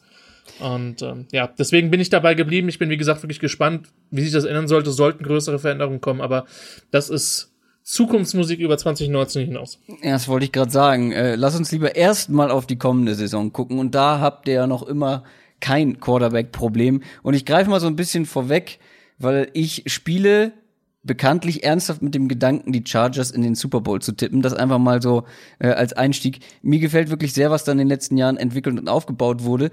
Ähm, eigentlich hat man alles das, was man für die NFL braucht, um Erfolg zu haben. Und das hatten sie letzte Saison ja eigentlich auch größtenteils. Zumindest in der Regular Season mit 12 und 4 am Ende da gestanden. Und wahrscheinlich haben sie sich das auch selber gedacht, oh, wir sind schon so erfolgreich, wir brauchen jetzt gar nicht mehr so viel machen. Wir fangen wie immer mit der Offense an bei so einer Analyse. Ich finde, da gibt es mehrere Stärken. Was ist aus deiner Sicht die größte Stärke der Chargers Offense? Diversität, glaube ich, um es mal ganz banal zu sagen. Äh, man hat halt mehrere Playmaker in der Offense. Äh, man ist sehr gut durch die Saison gekommen. Ähm, ohne Hunter Henry, der dieses Jahr vollkommen zurück erwartet wird. Man hat ein relativ tiefes Wide Receiver Core. Ähm, man muss jetzt abwarten, was der Abgang von Tyrell Williams bedeutet, den ich persönlich Tacken überschätzt fand, aber das weiß man auch halt erst, wenn ein Spieler weg ist. Das ist jetzt so ein bisschen die Frage, wer die Nummer drei wird. Das wird jetzt ganz spannend werden. Ähm, man hat ein sehr gutes Running, Back, Running Game mit, mit sehr, sehr vielen Running Backs und die können halt von Woche zu Woche sehr, sehr viel machen. Das ist das Spannende bei den Chargers. Die können von Woche zu Woche sehr viel machen. Ähm, hatten zum Teil auch sehr lauflastige Gameplans, ähm, wo ich manchmal schon gedacht habe, es ist ein bisschen viel, aber die Möglichkeit ist da. Und ähm, das ist, glaube ich, prinzipiell erstmal die große Stärke und natürlich führt kein Weg an Philip Rivers vorbei, mhm. ähm, der immer noch einer der besseren Quarterbacks in der, in der NFL ist. Ich finde bei Philip Rivers, ähm, du hast angesprochen, man hat eigentlich in jedem Spiel eine Chance zu gewinnen und auch wenn er jetzt ein relativ fortgeschrittenes Alter schon erreicht hat, ist das nach wie vor der Fall. Adrian, ähm, wie sind deine Gedanken zu der Offense, insbesondere was Philip Rivers angeht, weil er hat ja nun wirklich noch gar keine Anzeichen gezeigt, dass das irgendwie in eine andere Richtung gehen könnte, nächste Saison schon.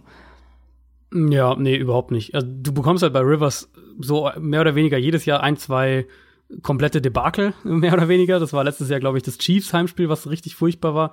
Mhm. Aber für mich ist er immer noch ohne jede Frage ein Top- ähm, Top 10 Quarterback. Ich würde sogar argumentieren, dass man ihn in die Top 6 immer noch einordnen kann. Ähm, nach allem, was man so analysieren kann, für mich einer der besten Quarterbacks pre-Snap, ein, einer der besten rein Pocket Passer, diese klassische Pocket Passer. Ähm, hat letztes Jahr auch wirklich viel, glaube ich, von den, von den Problemen, die es ja in der Offensive Line durchaus gab, hat er auch viel, äh, viel Pre-Snap repariert. Klar, wird jetzt im Laufe der kommenden Saison, glaube ich, wird er 38 und, und äh, da ist dann irgendwo die Frage, wie lange ist das Titelfenster mit ihm noch offen? Mhm. Also wie viele Jahre hast du noch? Aber für den Moment für mich definitiv eine ganz, ganz, äh, eine ganz große Stärke. Und ich glaube tatsächlich auch, dass das, was, was Christian gerade angesprochen hat, diese Vielseitigkeit, dass wir das noch mehr sehen werden. Also die Chargers waren ja letztes Jahr schon ein Team, was viel mit zwei Runningbacks gleichzeitig, teilweise ein Runningback, ein Fullback auf dem Feld ähm, gespielt hat. Und das Personal dafür ist ja echt da. Also gerade wenn wir eben Gordon und Eckler anschauen, wo mhm. ich jetzt Gordon als so den klassischen Running Back Eckler eher der Matchup-Running Back, den sie ja auch letztes Jahr dann relativ viel rumgeschoben haben, auch im Slot aufgestellt haben, auch Outside haben spielen lassen. Also wenn sie diese, diese Kombination haben, waren sie letztes Jahr noch relativ runlastig. Ich glaube, da können sie echt noch ansetzen, ohne wahnsinnig viel zu verändern. Aber da können sie echt ansetzen und von einem Scheme-Aspekt her noch deutlich gefährlicher und schwerer ausrechenbar werden.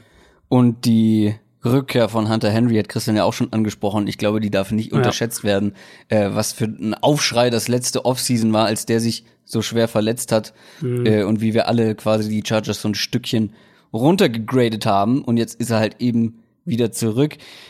Mm, Wenn wir jetzt mal auf Schwächen gucken, wir haben ja jetzt sehr positiv gesprochen, aber vielleicht so eine Schwäche, die Offensive Line, ähm, vor allem was Pass Protection angeht in manchen Spielen. Auch hier hat man relativ wenig Anstalten unternommen, diese zu verbessern, oder nicht, Christian? Ja und nein, also die Chargers, die Chargers O-Line letztes Jahr war ein weitestgehend durchschnittlich, was echt ein massiver Fortschritt gegenüber den letzten Jahren war. Ähm, ich bin ganz froh, also ich hätte gerne, natürlich super gerne Joe und James gesehen, so, weil irgendwie der Spot, wo es halt richtig brennt, ist Right Tackle. Ähm, und ich habe ich hab echt noch keine Ahnung, wer diesen Spot gewinnt. So, ich habe ich hab immer noch so ein ich dich bisschen, eigentlich fragen. Ja, du, äh, wenn du mich fragst, such dir einen aus, dann würde ich sagen, lass uns mal Forrest Lamp da hinstellen, aber der hat halt keine zwei Spiele in den letzten Jahren gemacht und das ist, das ist so der größte mysteriöse Mann auch unter den Chargers-Fans. Weil Schofield hat ja bei, bei, den, bei, den, bei den Broncos schon Right Tackle gespielt, zugegeben auch mehr schlecht als recht, aber ich meine schlechter als Six Rounders Sam TV letztes Jahr wird's halt, gut, wer weiß. Also es gibt überall schlechtere Tackle-Situationen, aber, Aber viel schlechter wird es wahrscheinlich nee, nicht werden. viel schlechter wird's nicht. Und der Typ war halt eine, eine riesen Liability und es war einfach zu früh für ihn, so Punkt. Und ähm, die, die große Hoffnung, die ich jetzt irgendwie nach den OTAs gelesen habe, ist, äh, ist äh, Terrence Scott. Das ist ein 2017er Undrafted Free Agent von Grambling State, der in der Practice Squad war. Keine Ahnung, ob der irgendwie was machen kann. Und wo wir schon bei Small Schoolern sind, äh, Trey Pipkins ist der Third Rounder. Ich kann mir per se eigentlich nicht vorstellen, dass, dass, es, dass der sich schon so schnell entwickelt, diesen Spot zu gewinnen. Wie gesagt, ich war mit der O-Line insgesamt gar nicht so unzufrieden. Ich war eigentlich gar nicht so begeistert von dem Pouncy-Signing, aber der war schon besser als das, was man da vorher hatte. Interior ist eigentlich richtig gut. Fini war ein sehr, sehr starker Pick. Der hat sich tatsächlich noch besser entwickelt, als ich gedacht habe. Ähm, jeder, gefühlt jeder durchschnittliche Tackle ist überbezahlt, aber Okung ist zumindest solide und das reicht mir auf links erstmal, wenn man sieht, wie groß die Probleme sind. Aber die große Frage ist, wer spielt Right Tackle und wenn ja, gibt der Philip Rivers eine Chance zu überleben? Ich habe jetzt schon rausgehört, Adrian hat auch keine Antwort darauf. Nee, es ist halt wirklich so, wie, wie Christian sagt. Also im Moment wäre Tevi, glaube ich, noch der de facto Starter, wenn heute ein Spiel wäre. Ja. Ähm, Lamb ist natürlich ein Kandidat, auf den man irgendwie bei den Chargers jetzt seit einer Weile hofft, dass der dann doch vielleicht doch irgendwie wieder fit wird und den nächsten, den nächsten Schritt machen kann. Also ist ja auch eine totale Wildcard jetzt aus der zweiten Reihe raus. Ähm, ich frag mich, ich weiß nicht, Christian, ob du, ob du Pipkins vor dem Draft wirklich gesehen hattest, aber ich frage mich, ob da nicht wirklich dann die Hoffnung ist, wenn man den in der dritten Runde draftet, ob der vielleicht doch eher früher als später spielen kann, falls Lamp nicht funktioniert. Aber eigentlich kannst du nicht, meiner Meinung nach, kannst du nicht, nicht ernsthaft mit, mit Sam Tevy wieder als Starter in die Saison dann gehen. Ich hoffe es auch. Also ich meine, es ist ein Day-2-Pick. Das, also ein Day-2-Pick Genau. wird nicht dafür bezahlt, Special Teams zu spielen. Um es Genau. jetzt mal ganz banal zu sagen. Ich hatte, es gab, ich will mich ganz dunkel erinnere, ein Tape von ihm. Und ich hatte mit Sicherheit andere Tackles vor ihm. Also für mich die Königslösung wäre tatsächlich äh, Ole Miss Left Tackle, der jetzt bei den Panthers gelandet ist. Äh, Gott. Ich schaue es gerade ich schau's gerade nach. Äh, Greg Little gewesen. So von der Range Ah, ja. her. Aber der ist halt auch deutlich früher gegangen, als ich gedacht hätte. So, ich habe gedacht, boah, wenn du den Ende der zweiten oder so pickst, das wäre nicht so verkehrt gewesen.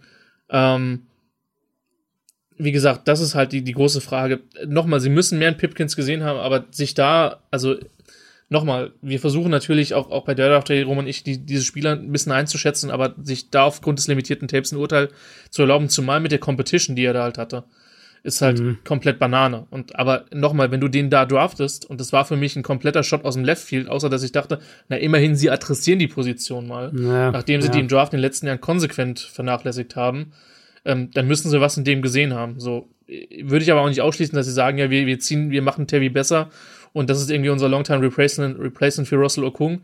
Der soll das erste Jahr ein bisschen lernen, aber du hast halt echt überhaupt keine, du hast überhaupt keinen Dev auf Tackle. Also du hast diesen Trent Scott, den ich eben genannt habe, dann hast du ein paar undrafted Free Agent, ähm, aber keiner, wo du jetzt sagen wirst, also Spencer äh, Drango ist jetzt als Guard gelistet, der ist mal, hat mal Left Tackle bei den, bei Baylor gespielt und ist, glaube ich, dann von den Browns irgendwann mal in der fünften Runde gepickt, aber das sind alles Leute, von denen ich nicht denke, dass die das Camp überleben werden. Von daher, das ist immer noch ein großer, ein großes Fragezeichen. Und wie gesagt, wenn man überlegt, Schofield auf Right Tackle zu schieben, das wäre mit Sicherheit besser als Tevi.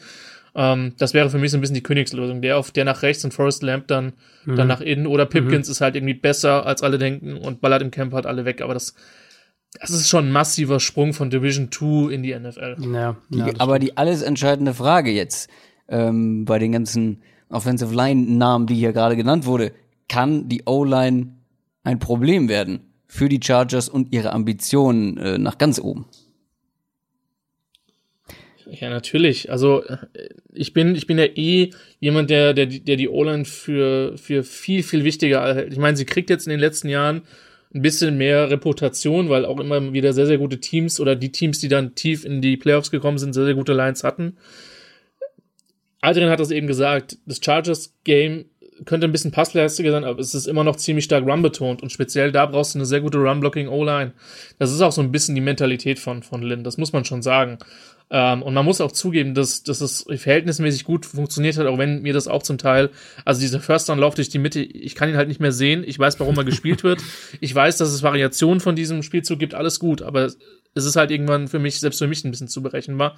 Aber natürlich, wenn du permanent in zweitem und zehn bist und die Pocket musst du halt dann irgendwie dreieinhalb Sekunden halten, weil Rivers jemanden sucht und nicht nur anderthalb Sekunden, ähm, dann wird die Line auf jeden Fall zum Problem werden. Das ist keine O-Line, die dafür ausgelegt ist, Deep Drops und lange, äh, lange Dropbacks zu blocken von, von Rivers, sondern das ist eine, die dich im Passspiel im Wesentlichen überleben lässt auf den kurzen und mittleren Dingern. Und Rivers hat ja letztes Jahr gar nicht so krass viel tief geworfen. Er hat es schon gemacht, aber es war jetzt keine Offense, die jetzt um, um Deep Ball herum aufgebaut ist. Und um irgendwie die zwei, drei Yards im Laufspiel zu kriegen, die, die, die sie halt wollen. Und deswegen, klar, diese, und das Ding ist halt, die Tiefe ist so dünn, wenn Pounce sich verletzt oder wenn Fini sich verletzt oder wenn Okun, Ja. wenn nur einer von den drei down geht, dann hast du ein richtiges Problem. Adrian, noch Gedanken zur Offense oder wollen wir zur Defense kommen? Also ich glaube, dass du offensiv schon mit dem Scheme einiges retten kannst, sag ich jetzt mal, also oder verbessern kannst, wenn wir jetzt von Offensive Line Problemen sprechen. Also gerade jetzt in den Playoffs war es ja nun mal das Thema, dass Rivers, ich glaube, bei beiden in beiden Spielen fast die Hälfte seiner Snaps unter Druck stand. Ähm, das geht einmal mit diesen mit den Running Backs im, im Passspiel, das geht mit äh, mit Hunter Henry natürlich auch als individuelle Matchup-Waffe. Das geht auch mit den Receivern. Die Chargers Offense ja immer eine Offense, die sehr, sehr krass in dieser Intermediate Range arbeitet. Ich frage mich, ob sie vielleicht auch noch mehr mit Travis Benjamin machen können. Jetzt gar nicht mal unbedingt als, als, äh, als vertikaler Receiver, sondern auch mehr in, ähm, in dieser Screen-Rolle und als Ablenkungselement. Das haben sie letztes Jahr schon auch gemacht, aber ich glaube, dass auch da du noch mit, mit relativ einfachen Schrauben, ein paar einfachen Schrauben drehen, dass du da noch was, äh, noch Fortschritte erreichen kannst. Aber im Endeffekt, wenn die Offensive Line halt das ganze Jahr über ein Problem sein sollte, ähm, also vor allem eben der Right Tackle Spot oder eben durch vielleicht eine Verletzung, dann wird's von diesem, die Chargers sind ein, äh, einer der vier, fünf engsten Contender, dann fällst du halt vielleicht mal schnell auf den zehnten, elften Platz zurück. Dann lass uns zur Defense kommen. Da gibt es auch definitiv mehrere Stärken. In meinen Augen die größte, die Defensive Line. Ich glaube, da werdet ihr mir wohl kaum widersprechen, oder? Die Secondary ist auch nicht schlecht. Ja, sie ist nicht schlecht, aber die Defensive Line, also was da an stark, individueller Qualität ähm, sowohl innen als auch außen äh, am Start ist, ist natürlich nicht schlecht. Allen voran natürlich Joey Bosa und Melvin Ingram. Ähm, eins der besten Pass-Rushing-Duos der NFL. Dann hat man jetzt noch mit Jerry Tillery einen, ich sage mal, spannenden ähm, Spieler in der ersten Runde gepickt. Brandon Meeban ist da auch noch. Ähm, ja, dann fragen wir mal, äh, Christian, was sagst du denn? Ähm, was ist die größere Stärke, Defensive Line oder Secondary? Ja, schon die Line, weil es gibt wenige Teams mit zwei guten, sehr guten Edge Rushern. Ähm, und auch wenn die beiden jetzt sogar, ich fand sie letztes Jahr sehr, sehr gut. Ingram hat nicht auf dem Niveau von 2017 gespielt. Ähm, aber es war, es war schon immer noch gut. Meebane ist persönlich ein Spieler, den ich mag, weil du halt ein dickes, fettes, dicke, fette One-Technik brauchst, auch wenn der nicht mehr so überragend ist wie in seinen besten Seahawks-Zeiten. Ähm, und auf Tillery bin ich halt gespannt. So, das ist halt Ja. ein Spieler, wo halt die Meinungen so hart weit auseinandergingen. Ja. Also, der ist jetzt letztlich da gepickt worden in, in der Range, wo ich ihn halt auch hatte, weil es ist halt ein brutaler Hot-and-Cold-Spieler gewesen. Und es gab halt massive Fragezeichen, was so seine Liebe zum Football betrifft. Ähm, weil wenn du seine besten, weiß ich nicht, 20 Snaps aneinander schneidest, dann ist es halt ein Top 15, Top 10 Pick Punkt so. Ähm, der hat eins, zwei richtig krasse Spiele gehabt in den Letz im letzten Jahr. Und das Ding ist halt, sie brauchten halt nach dem, nach dem Free Agency bedingten Abgang von, von einigen Tackle, unter anderem halt Legit und auch Filon, den ich persönlich sehr, sehr, Darius Philon, den ich sehr, sehr gerne gehalten, äh, gesehen hätte, wenn sie ihn gehalten hätten, so, ähm, brauchtest du halt eine neue Free Tech. Ähm, obwohl sie ja mit Justin Jones da auch schon jemanden gepickt haben. Also einer von denen sollte im Idealfall funktionieren. Ähm, da bin ich gespannt. Tillery ist halt jemand, von dem ich mir tatsächlich echt vorstellen kann, dass er in drei Jahren aus der Liga draußen ist, wenn es gar nicht klappt. Aber das ist ein guter Spieler. Und ähm, dahinter geht's vor allen Dingen, weil wir über die Secondary gesprochen haben, bei den Linebackern geht's darum, dass sich niemand verletzt. Ja. So, das ist halt wirklich. Das war echt ein Problem. Es ist eine dünne Jahr. Einheit, aber es ist eine sehr, sehr gute Einheit. Ähm, für mich der Sleeper in dieser Defense für nächstes Jahr ist Kaiser White. Das ist ein Fourth-Round-Pick von 2018. Der hat, glaube ich, vier oder fünf Spiele letztes Jahr gemacht und danach verletzt. Der könnte Jatavis Brown für, einen- für, einen- für einen Starting-Job äh, challengen. Dann hast du Perryman, der leider zu viel verletzt ist, aber ich war trotzdem unfassbar froh, dass die Chargers ihn re, äh, gesigned haben. Keine Ahnung, was Thomas Davis noch left im Tank hat. Also keine Ahnung, wer vielleicht, ich weiß nicht, noch ob meine von euch Frage jemand ein bisschen mehr Panthers gesehen, gesehen hat, aber ich habe zu wenig Panthers gesehen, um das echt beurteilen zu können. Mm, Wie findest du, Adrian, die Verpflichtung von Thomas Davis? äh, bringt also er ich mehr als jetzt die- Erfahrung? Ja, ich finde, dass die absolut Sinn gemacht hat, die Verpflichtung. Wir hatten ja letztes Jahr echt die, ähm, die Problematik, dass die Chargers auf Linebacker regelmäßig gefühlt auf Ja. der letzten Felge gelaufen Mit sind. wie vielen Safeties Ah. haben sie teilweise gespielt? Genau, das war ja wirklich auch äh, diese Playoff, Playoff-Taktik dann hat natürlich Ja, ja. super im Endeffekt geklappt, aber war logischerweise auch dadurch bedingt, dass denen halt die Linebacker ausgegangen sind. Ja. Ähm, jetzt, ich fand es auch den richtigen Move, Perryman zu halten. Ich glaube, dass Thomas Davis noch ein echt gutes Jahr im Tank hat. Und ähm, dann haben sie ja, sie haben jetzt auch noch mal in der vierten Runde mit Drew Tranquil einen Linebacker gepickt. Also da ist jetzt auch mehr Tiefe insgesamt da, würde ich sagen. Deswegen, für mich war das so ein bisschen, äh, wir haben jetzt Secondary schon kurz angerissen, aber für mich war Linebacker noch mal so ein bisschen das Fragezeichen. Und so wie sie die Position jetzt Ja. adressiert haben, ist das für mich halt so das letzte, das letzte Puzzleteil, wo ich sagte, die Chargers könnten halt echt die beste Defense der Liga nächstes Jahr haben. Aber dann schwärm doch mal von der Secondary. Ich kann das sehr, sehr gut verstehen, ähm, dass du von der Secondary schwärmen Ja. willst, weil auch hier die individuelle Qualität, das ist natürlich schon lecker, sowohl auf Cornerback, aber vor allem auf Safety, wo sie ja dann auch Ja. noch einen deiner Lieblings-Safeties mit Nasir Adelaide in der zweiten Runde geholt haben. Ja, genau. Also für mich die Chargers wirklich potenziell eine der besten Secondaries der ganzen NFL auf die nächste Saison betrachtet. Casey Hayward, ein super Outside Corner. Desmond King war letztes Jahr wahrscheinlich einer der besten Slot Cornerbacks in der Liga. Ähm, also das ist schon mal eine sehr, sehr gute Basis. Dann haben wir natürlich die extrem herausragende Rookie-Saison von Dervin James gesehen, der so zwischen Safety und Slot Corner und, und Dime Linebacker hin und her ge gewandelt ist und das alles super gespielen kann. Ähm, auch Adrian Phillips eine gute Saison gehabt. Dann führt das natürlich zum nächsten Punkt gleich. Die Chargers sind wirklich eine der wenigen Defenses, die tendenziell lieber mit drei Safeties als mit drei Cornerbacks spielen. Und das haben sie eben ähm, in, der, in der zweiten Runde meiner Meinung nach den besten Free Safety dieser Klasse dann noch dazu bekommen mit Nazir Adderley. Also hast du eigentlich zwei flexible Safeties mit Phillips und mit Derwin James, die so in der Box alles machen können, um die Box herum, auch andere Rollen einnehmen können.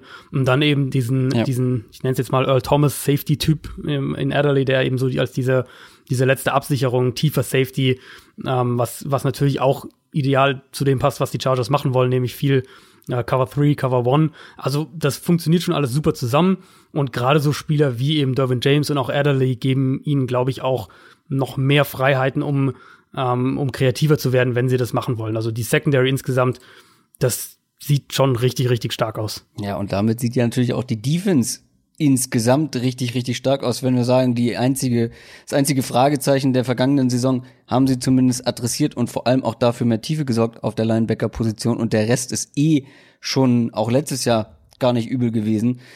Ähm, Christian, wie schaust du denn jetzt, wenn wir mal so insgesamt ein kleines Fazit ziehen, sowohl als Fan, aber natürlich auch als Football-Experte, wie schaust du in die kommende Saison? Bist du ähnlich optimistisch wie ich oder hast du noch irgendwo ein paar skeptische ähm, Punkte oder ein paar Fragezeichen, die dir so ein bisschen auf dem Herzen liegen?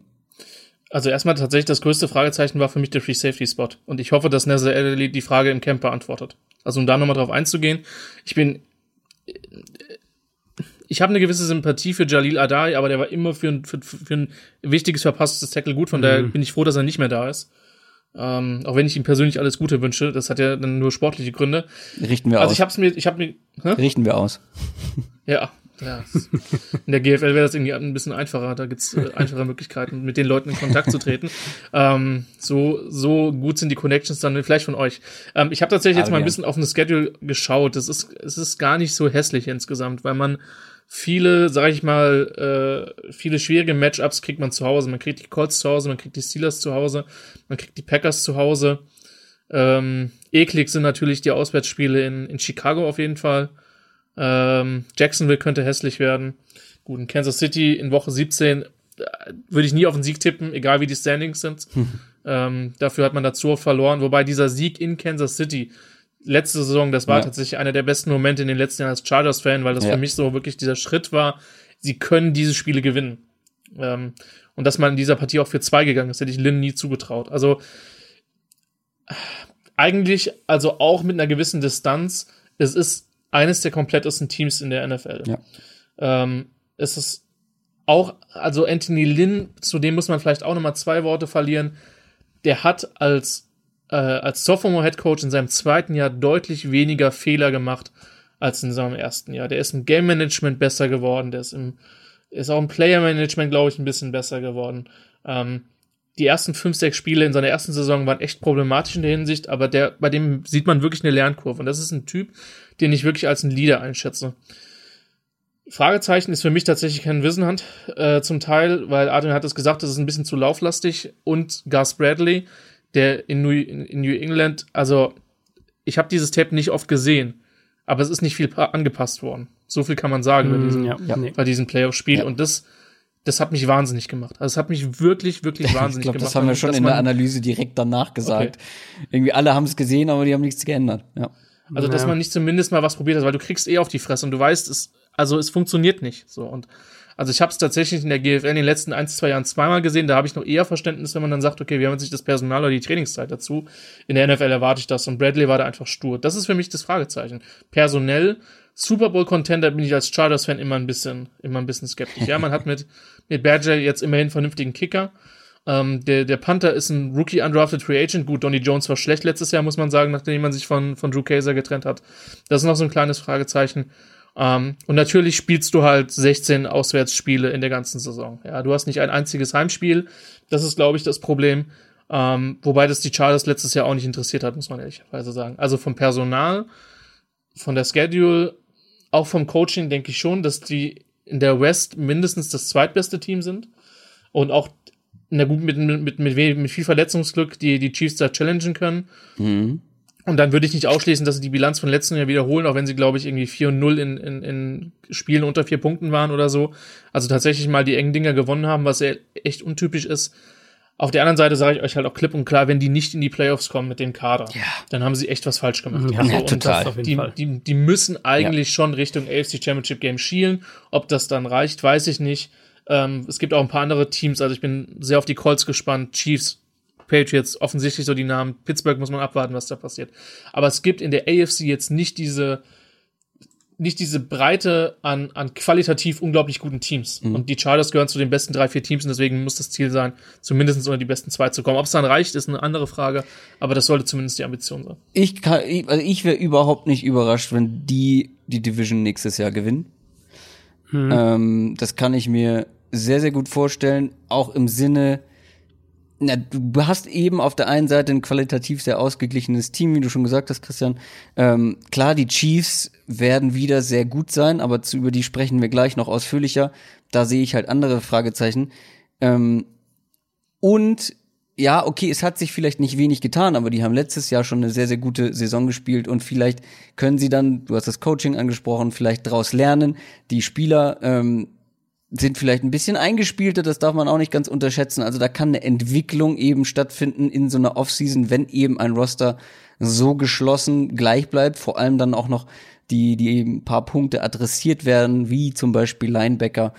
Ähm, also ich bin, habe ich ja schon eingangs angekündigt, ziemlich optimistisch, was, was die Chargers dieses Jahr angeht. Ähm, ich glaube, Adrian aber auch, oder? Also ich kann das eigentlich fast unterstreichen, was du alles gerade gesagt hast. Für mich gehören sie zu den engsten Super Bowl-Contendern jetzt tatsächlich. Ich habe sie als ähm, im Moment als Top 5 Team ligaweit eingeordnet und für mich sind sie definitiv ein Playoff-Team. Ja. Ähm, und ich habe sie auch mindestens auf Augenhöhe mit den Chiefs, vielleicht sogar, wenn ein paar Sachen richtig funktionieren und die Chiefs äh, haben hier doch auch einige Fragezeichen, dann, dann könnten sie auch echt vor den Chiefs landen. Das würde mich nicht wundern. Offensive Line eben, gerade der Right Tackle, das bleibt ein großes Fragezeichen potenziell.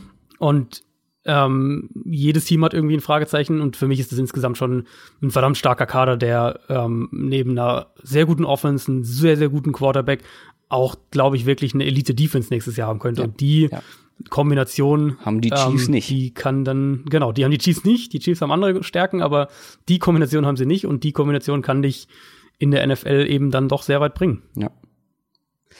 Christian, vielen Dank äh, für dein Gastspiel hier bei uns als nicht nur als. Chargers-Fan, sondern wir wussten natürlich auch von dir, dass du sehr objektiv mit ein bisschen Abstand auf dein Lieblingsteam gucken wirst. Aber auch sehr überraschend, dass du als, als Fan des Teams tatsächlich weniger euphorisch bist als wir beide hier. Ich glaube, dass man halt einfach ein bisschen gebrandmarkt, weil dafür, dafür waren die letzten, also man hatte sogar zwischenzeitlich den Eindruck, dass sich dieses Window wieder schließt, aber dann haben sie halt doch ein paar ganz smarte Personalentscheidungen Ja. getroffen ähm, und haben auch gut gedraftet, muss man sagen. Absolut. Also das, das spielt dann schon eine Rolle. Und deswegen ähm, vielleicht noch ein, ein positives Wort zum Schluss. Tom Telesco ist jetzt vielleicht nicht der flächigste GM, aber er macht verhältnismäßig wenig Fehler. Er setzt echt wenige Picks in den Sand. Er hat echt selten wirklich ganz dumme Free, Agent, Free Agency äh, Verträge rausgegeben. Und ähm, ich habe auf dem sehr eingeprügelt nach dieser ganzen Eric Weddle-Geschichte, auch zu Recht, wie ich finde. Ähm, aber der ist dann schon auch ein Grund, warum sich die Franchise nach vorne bewegt. Und ganz ehrlich, wenn die anderen bei den Chargers recht haben, da verzichte ich gerne mal auf meine Meinungshoheit. Also da bin ich durchaus mit glücklich und freue mich wirklich auf die nächste Saison. Es ist jetzt zwar noch ein bisschen, ein bisschen weg und es ist noch ein bisschen GFL-Football, der noch, der noch bis dahin ansteht. Und es kann sich auch noch Ähm. der ein oder andere Playmaker verletzen. Kennt man Genau, ja auch ja. bei den Chargers. Ja, ich hoffe, dass du das jetzt mit der Ansprache jetzt gejinxt hast, dass das nicht passiert. Von daher vielen Dank an der Stelle. Aber ähm, ja, das war in den letzten Jahren gut. Jetzt wer bösartige Zunge würden sagen, Jason Red ist nicht mehr im Team. Äh, aber ja, es ist, es ist auch anderen Leuten passiert. Und hoffen wir, dass man ein halbwegs gesundes Camp bekommt, insbesondere was die O-Line betrifft. Und damit nochmal vielen Dank an dich, Christian Schimmel. Noch eine Frage zum Abschluss. Du, ich habe angekündigt, du oder ich habe gesagt, du bist auf vielen Pferden unterwegs. Und nee, wie sagt man, auf vielen Hochzeiten tanzt du, ne? Ich, na, Sprichwörter und ich, das ist nichts. du machst sehr viele Dinge. Was ist denn die Sache, wo du sagst, da sollen Downset Talk-Hörer auf jeden Mal vorbeischauen? Also ich glaube, am einfachsten ist tatsächlich auch mein Twitter-Account, äh, at chris5sh. Und da findet man dann alles. Ähm, und tatsächlich im, im, im Herbst, zusammen mit dem geschätzten Kollegen Roman John, dem Ed Maschemistin auf der Draft.de, werden dann wieder, gehe ich mal stark von aus, unsere Podcasts laufen, wüssten jetzt nicht, dass sich da was ändert. Und ansonsten bin ich regelmäßig bei Sport 360 zu hören. Das war jetzt mehr als eine Sache, aber wie gesagt, wenn man mir auf Twitter folgt, dann hat man eine gute Chance, das entsprechend mitzugehen und von mir abschließend die Einladung. Ich weiß, ich habe schon viel gequatscht. Ähm, gerne auch mal bei der GFL zu, vorbeizuschauen und da werde ich sehr regelmäßig bei den Marburger Spielen sein, vielleicht auch nochmal in Frankfurt. Und dann freue ich mich, ähm, wenn man sich da auch mal sieht. Sehr schön. Damit sind wir wieder zu zweit und kommen zu den Kansas City Chiefs. Die haben eine tolle Saison hinter sich, knapp vor dem Super Bowl gescheitert. Pat Mahomes, sein erstes Jahr als Starting Quarterback, das war ganz gut. War in Ordnung. ähm, ist MVP geworden in der NFL und jetzt dachten wir eigentlich oder haben so ein bisschen gehofft, jetzt wird Geld in die Hand genommen. Man hat einen sehr, sehr guten, sehr, sehr günstigen, sehr, sehr jungen Quarterback. Jetzt nehmen wir Geld und wir adressieren die verbliebenen Schwachstellen, um daraus ein richtig, richtig ausgeglichenes Team zu machen. Und was daraus geworden ist, aus diesem Gedanken, aus dieser Hoffnung, das gucken wir uns jetzt mal an. Aber wir fangen mit der Offense an. Ähm, eine Offense mit so einem Quarterback und Andy Reid als Head Coach. Ich weiß nicht, ob die überhaupt schlecht sein kann. Ähm, sie wäre auf jeden Fall deutlich stärker, wenn Tyreek Hill tatsächlich spielen sollte. Wir haben, glaube ich, letzte Woche noch mal oder vorletzte Woche noch mal kurz über Ja. den Status Quo gesprochen.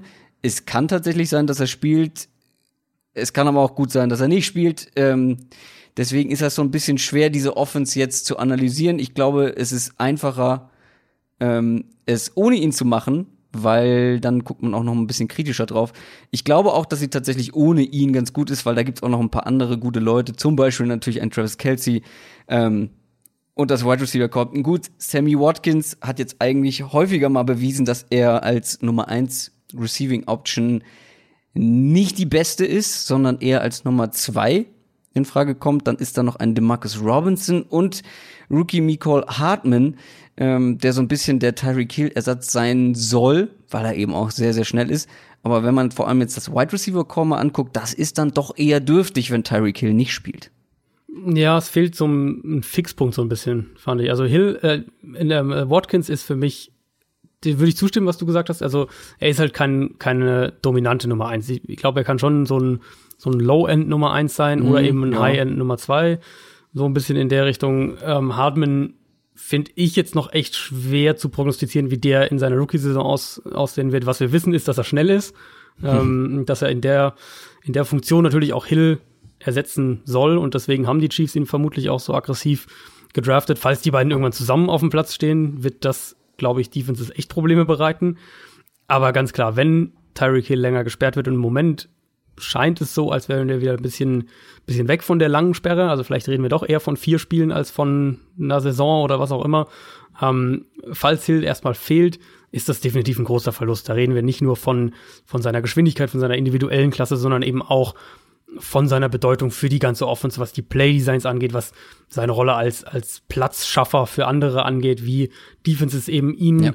berücksichtigen müssen in ihrem Gameplan, in den individuellen Playdesigns und er dadurch eben seinen Mitspielern das Spiel auch einfacher macht. Und wenn Hill fehlt, dann rückt natürlich ein Sammy Watkins in gewisser Weise in eine, prominent, in prominentere Rolle. Ähm, und das ist dann schon so ein bisschen so ein, so ein, äh, so ein Trickle-Down-Effekt, der in dem Wide Receiver Core dann nicht so gut aussieht. Das stimmt schon. Wo ich auch ein bisschen skeptisch bin, vielleicht auch ein bisschen skeptischer als andere, ist das Backfield. Die Running Backs, ja. die profitieren in KC von einem starken Run-Blocking und natürlich auch einem guten Coaching. Also die, die Running Backs der Chiefs ähm, sind eigentlich, kannst du eigentlich relativ m, bedenkenlos austauschen, aber ja auch nur bis äh, zu einem gewissen Maße. Wir sind ja beide welche, die sagen, ja, Running Backs sind abhängig, aber natürlich ist auch eine individuelle Qualität wichtig und äh, am Ende dann auch auf äh, langfristige Sicht entscheidend. Ähm, und ich weiß nicht so richtig, ob ich glücklich bin, wenn mein Nummer 1 Back Damian Williams ist. Ähm, ich glaube, da könnte dieses Jahr auch ein bisschen mehr der Ball verteilt werden im Backfield. Ähm, du hast Williams, du hast ein Carlos Hyde. Ähm, ja, das ist nicht, das ist nicht fancy, aber ich glaube, der bringt dir immer noch mal ein paar, paar Yards. Und sehr gespannt bin ich aber, was das angeht, weil eben auch die Konkurrenz so ein bisschen dürftiger ist, ähm, bin ich auf Darwin Thompson, den Rookie, den wir beide relativ gerne mochten. Ich glaube, wir hatten ihn beide in den Top 10. Ja. Ähm, der könnte so ein, klar, der Vergleich liegt ein bisschen auf der Hand, so ein Terry Cohn-Faktor werden in dieser Offense. Und ich glaube, dass er da eine ganz gute Chance hat, auch äh, einige Snaps zu sehen. Ich habe mir aufgeschrieben, Masse statt Klasse im Backfield bei den Chiefs. Ähm, ich Ja. bin tatsächlich auch, ich habe es fast genauso aufgeschrieben, wie du es gerade gesagt hast, ich bin eigentlich mehr auf Darwin Thompson gespannt und ich sehe in dem sogar noch mehr als jetzt ähm, den Tyreek Cohen-Vergleich, den du gerade gesagt hast. Ich glaube, dass man bei ihm schon ein paar Parallelen, was den Spielertyp angeht, zu Kareem Hunt tatsächlich dann ziehen kann, der in Kansas City war bis äh, Mitte letzter Saison. Und ich man muss natürlich schauen bei einem sechs Runden Running Back, ob der das Team am Ende schafft. Im Moment scheint Damian Williams ziemlich klar der Starter zu sein. Ja. Aber das könnte sich da schon auch ändern und dann, äh, dann reden wir sicher von einem. Äh, es ist, also es ist schon zu einem gewissen Grad richtig, was du gesagt hast. Es ist ein bisschen egal, wer Running Back spielt bei den Chiefs, der wird produktiv sein. Die Frage ist halt, wie, wie, Wie wie, sehr der. Unterschied ist, den er macht, genau wie produktiv er ist. Genau, also ein Damian Williams hat ja gut gespielt, war ja Genau, produktiv. eben. Aber Kareem Hunt, weil er, ich glaube Ja. nicht nur in meinen Augen der bessere Running Back insgesamt ist, war produktiver. Ähm, und ich glaube, da kommt es dann auch eben so ein bisschen drauf an, wie du die einzelnen Stärken der einzelnen ganzen Backs, die da unterwegs sind, ausnutzen kannst. Deswegen auch der Hinweis auf Darwin Thompson. Ähm, aber wo wir gerade schon bei Run Blocking war, die O-Line war letztes Jahr eine Stärke. Ähm, du hast ein sehr starkes Tackle-Duo mit Eric Fischer und Mitchell Schwartz. Ähm, du hast aber Center Mitch Morse verloren und ich glaube, du warst jemand, der den sehr gut fand. Ähm, der ist auch sehr gut, wenn er gespielt hat. Ich glaube, da waren auch äh, oft Verletzungen mit dabei. Ähm, Austin Reiter als neuer Starter und die Guard-Position ist, glaube ich, maximal okay besetzt ähm, äh, wenn ich das mal so laienhaft einschätze. Ähm, die Frage ist natürlich, wie schwer wiegt dieser Abgang von Mitch Morse? Ich glaube, das hält sich sogar einigermaßen in Grenzen. Austin Reiter hat den letztes Jahr schon ziemlich gut vertreten und alles, was man bisher von ihm gesehen hat und mitbekommt, scheint es wirklich ein sehr, sehr guter Center, äh, der da so, der da so nachkommt gewissermaßen. Ähm, scheint ein sehr, sehr guter Center zu sein. Mitchell Schwartz für mich der einer der besten, wenn nicht sogar der beste, auf jeden Fall einer der besten Right Tackles in der NFL. Dann ist er ähm, Duvernay Tadif wieder fit und ähm, wird vermutlich auch ein klares Upgrade darstellen gegenüber den ähm, Vertretern, die da letztes Jahr dann gespielt haben. Die Schwachstelle für mich bleibt der andere Guard-Spot, nämlich Cam mhm. Irving auf Left Guard. In der Summe denke ich, dass das wieder eine, eine gute bis sehr gute Line trotzdem sein wird. Und dann reden wir ja eben bei den Chiefs auch vom Scheme grundsätzlich und, und wie fantastisch Andy Reid da eben arbeitet. Du hast ja auch schon gesagt, also für mich so auch diese, diese Kombination aus, aus du hast Andy Reid, du hast Patrick Mahomes ja. und du hast eine gute Offensive Line und damit ja. kannst du einfach schon wahnsinnig viel gewinnen. Mahomes letztes Jahr hat extrem viele Pässe einfach in offene Fenster gehabt. Die Chiefs spielen viel Play-Action, arbeiten viel auch mit, äh, mit Run-Pass-Options. Also die Arbeit wird für den Quarterback und auch für die Offensive Line vereinfacht.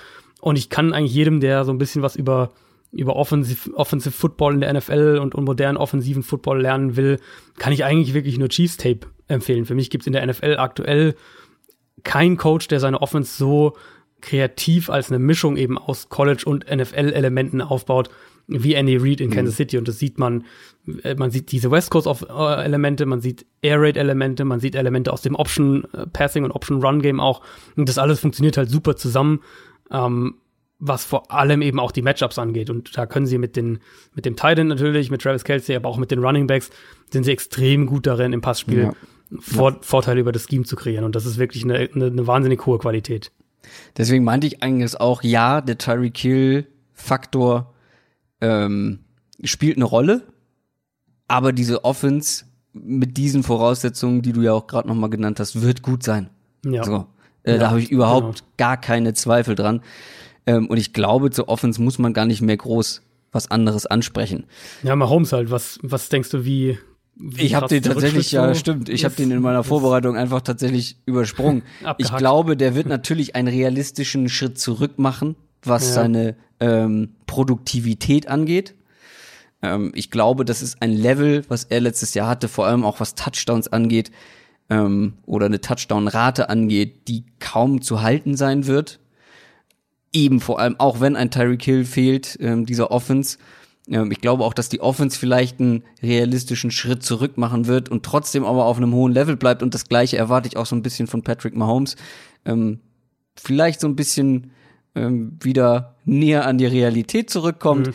Aber der Typ ist gut. Also ich wüsste nicht, ich sehe keine Argumente dagegen, warum der nicht weiterhin ähm, einer der besten Quarterbacks der Liga sein sollte, auch im kommenden Jahr, weil er einfach so viele Fähigkeiten mitbringt. Ähm, und auch schon weniger Fehler macht, als wir das vielleicht vor vergangener Saison erwartet haben. Ich finde, da sind immer noch mal einige, einige ähm, so blinde Schnitzer dabei, aber das Potenzial, ähm, was was die Athletik angeht, was das Quarterback-Spiel insgesamt angeht, die ist ja da. Ähm, das haben wir ja gesehen und ähm, ich weiß nicht, ob du hast du ein Argument gefunden, warum das nicht anders sein sollte nächstes Jahr? Nee, ich habe äh, ehrlich gesagt in meinen Notizen noch bin sogar einen Schritt weitergegangen. Ich habe mir auch aufgeschrieben, weil es ähm, um es mir in Erinnerung zu rufen, für mich ist der Stand heute, wenn jetzt, wenn ich jetzt auf heute schaue, ist er der beste Quarterback der Liga. Und dann schauen wir mal, wie groß der Rückschritt wird und wie sehr ich vielleicht diese Aussage relativieren muss. Aber was er einfach, er hat massive Qualität, einfach eine, innerhalb des Schemes zu spielen. Ähm, und dann ist er aber eben auch, ja. genau, ein Quarterback, der kreieren kann einfach und der ja, improvisieren genau. kann. Und er ist in puncto Spielintelligenz, glaube ich, deutlich weiter, als man das dachte vor der letzten mhm. Saison. Mhm. Gerade auch was Pre-Snap angeht. Ich denke auch, dass er die Zahlen, die er letztes Jahr hatte, so nicht wiederholen kann. Die waren halt einfach zu gut. Auf der anderen Seite wird er sich, ich meine, es ist erst sein zweites Jahr als, als Starter in der NFL, also er wird sich ja. auch noch selbst weiterentwickeln und er wird noch selbst in anderen Bereichen dafür besser werden. Gut, also das hat man bei Dak Prescott äh, auch gehofft. Ja, gut, läuft nicht immer so, das stimmt. Es ist nicht immer eine lineare Entwicklung. Aber für mich ich bin bei, bei Mahomes bin ich im Moment an dem Stand, dass mir erstmal nächstes Jahr jemand, also ein Quarterback, zeigen muss, dass er besser ist als er. Ja. Und für mich im Moment ja. ist, ähm, ist Mahomes der beste Quarterback in der Liga. genau.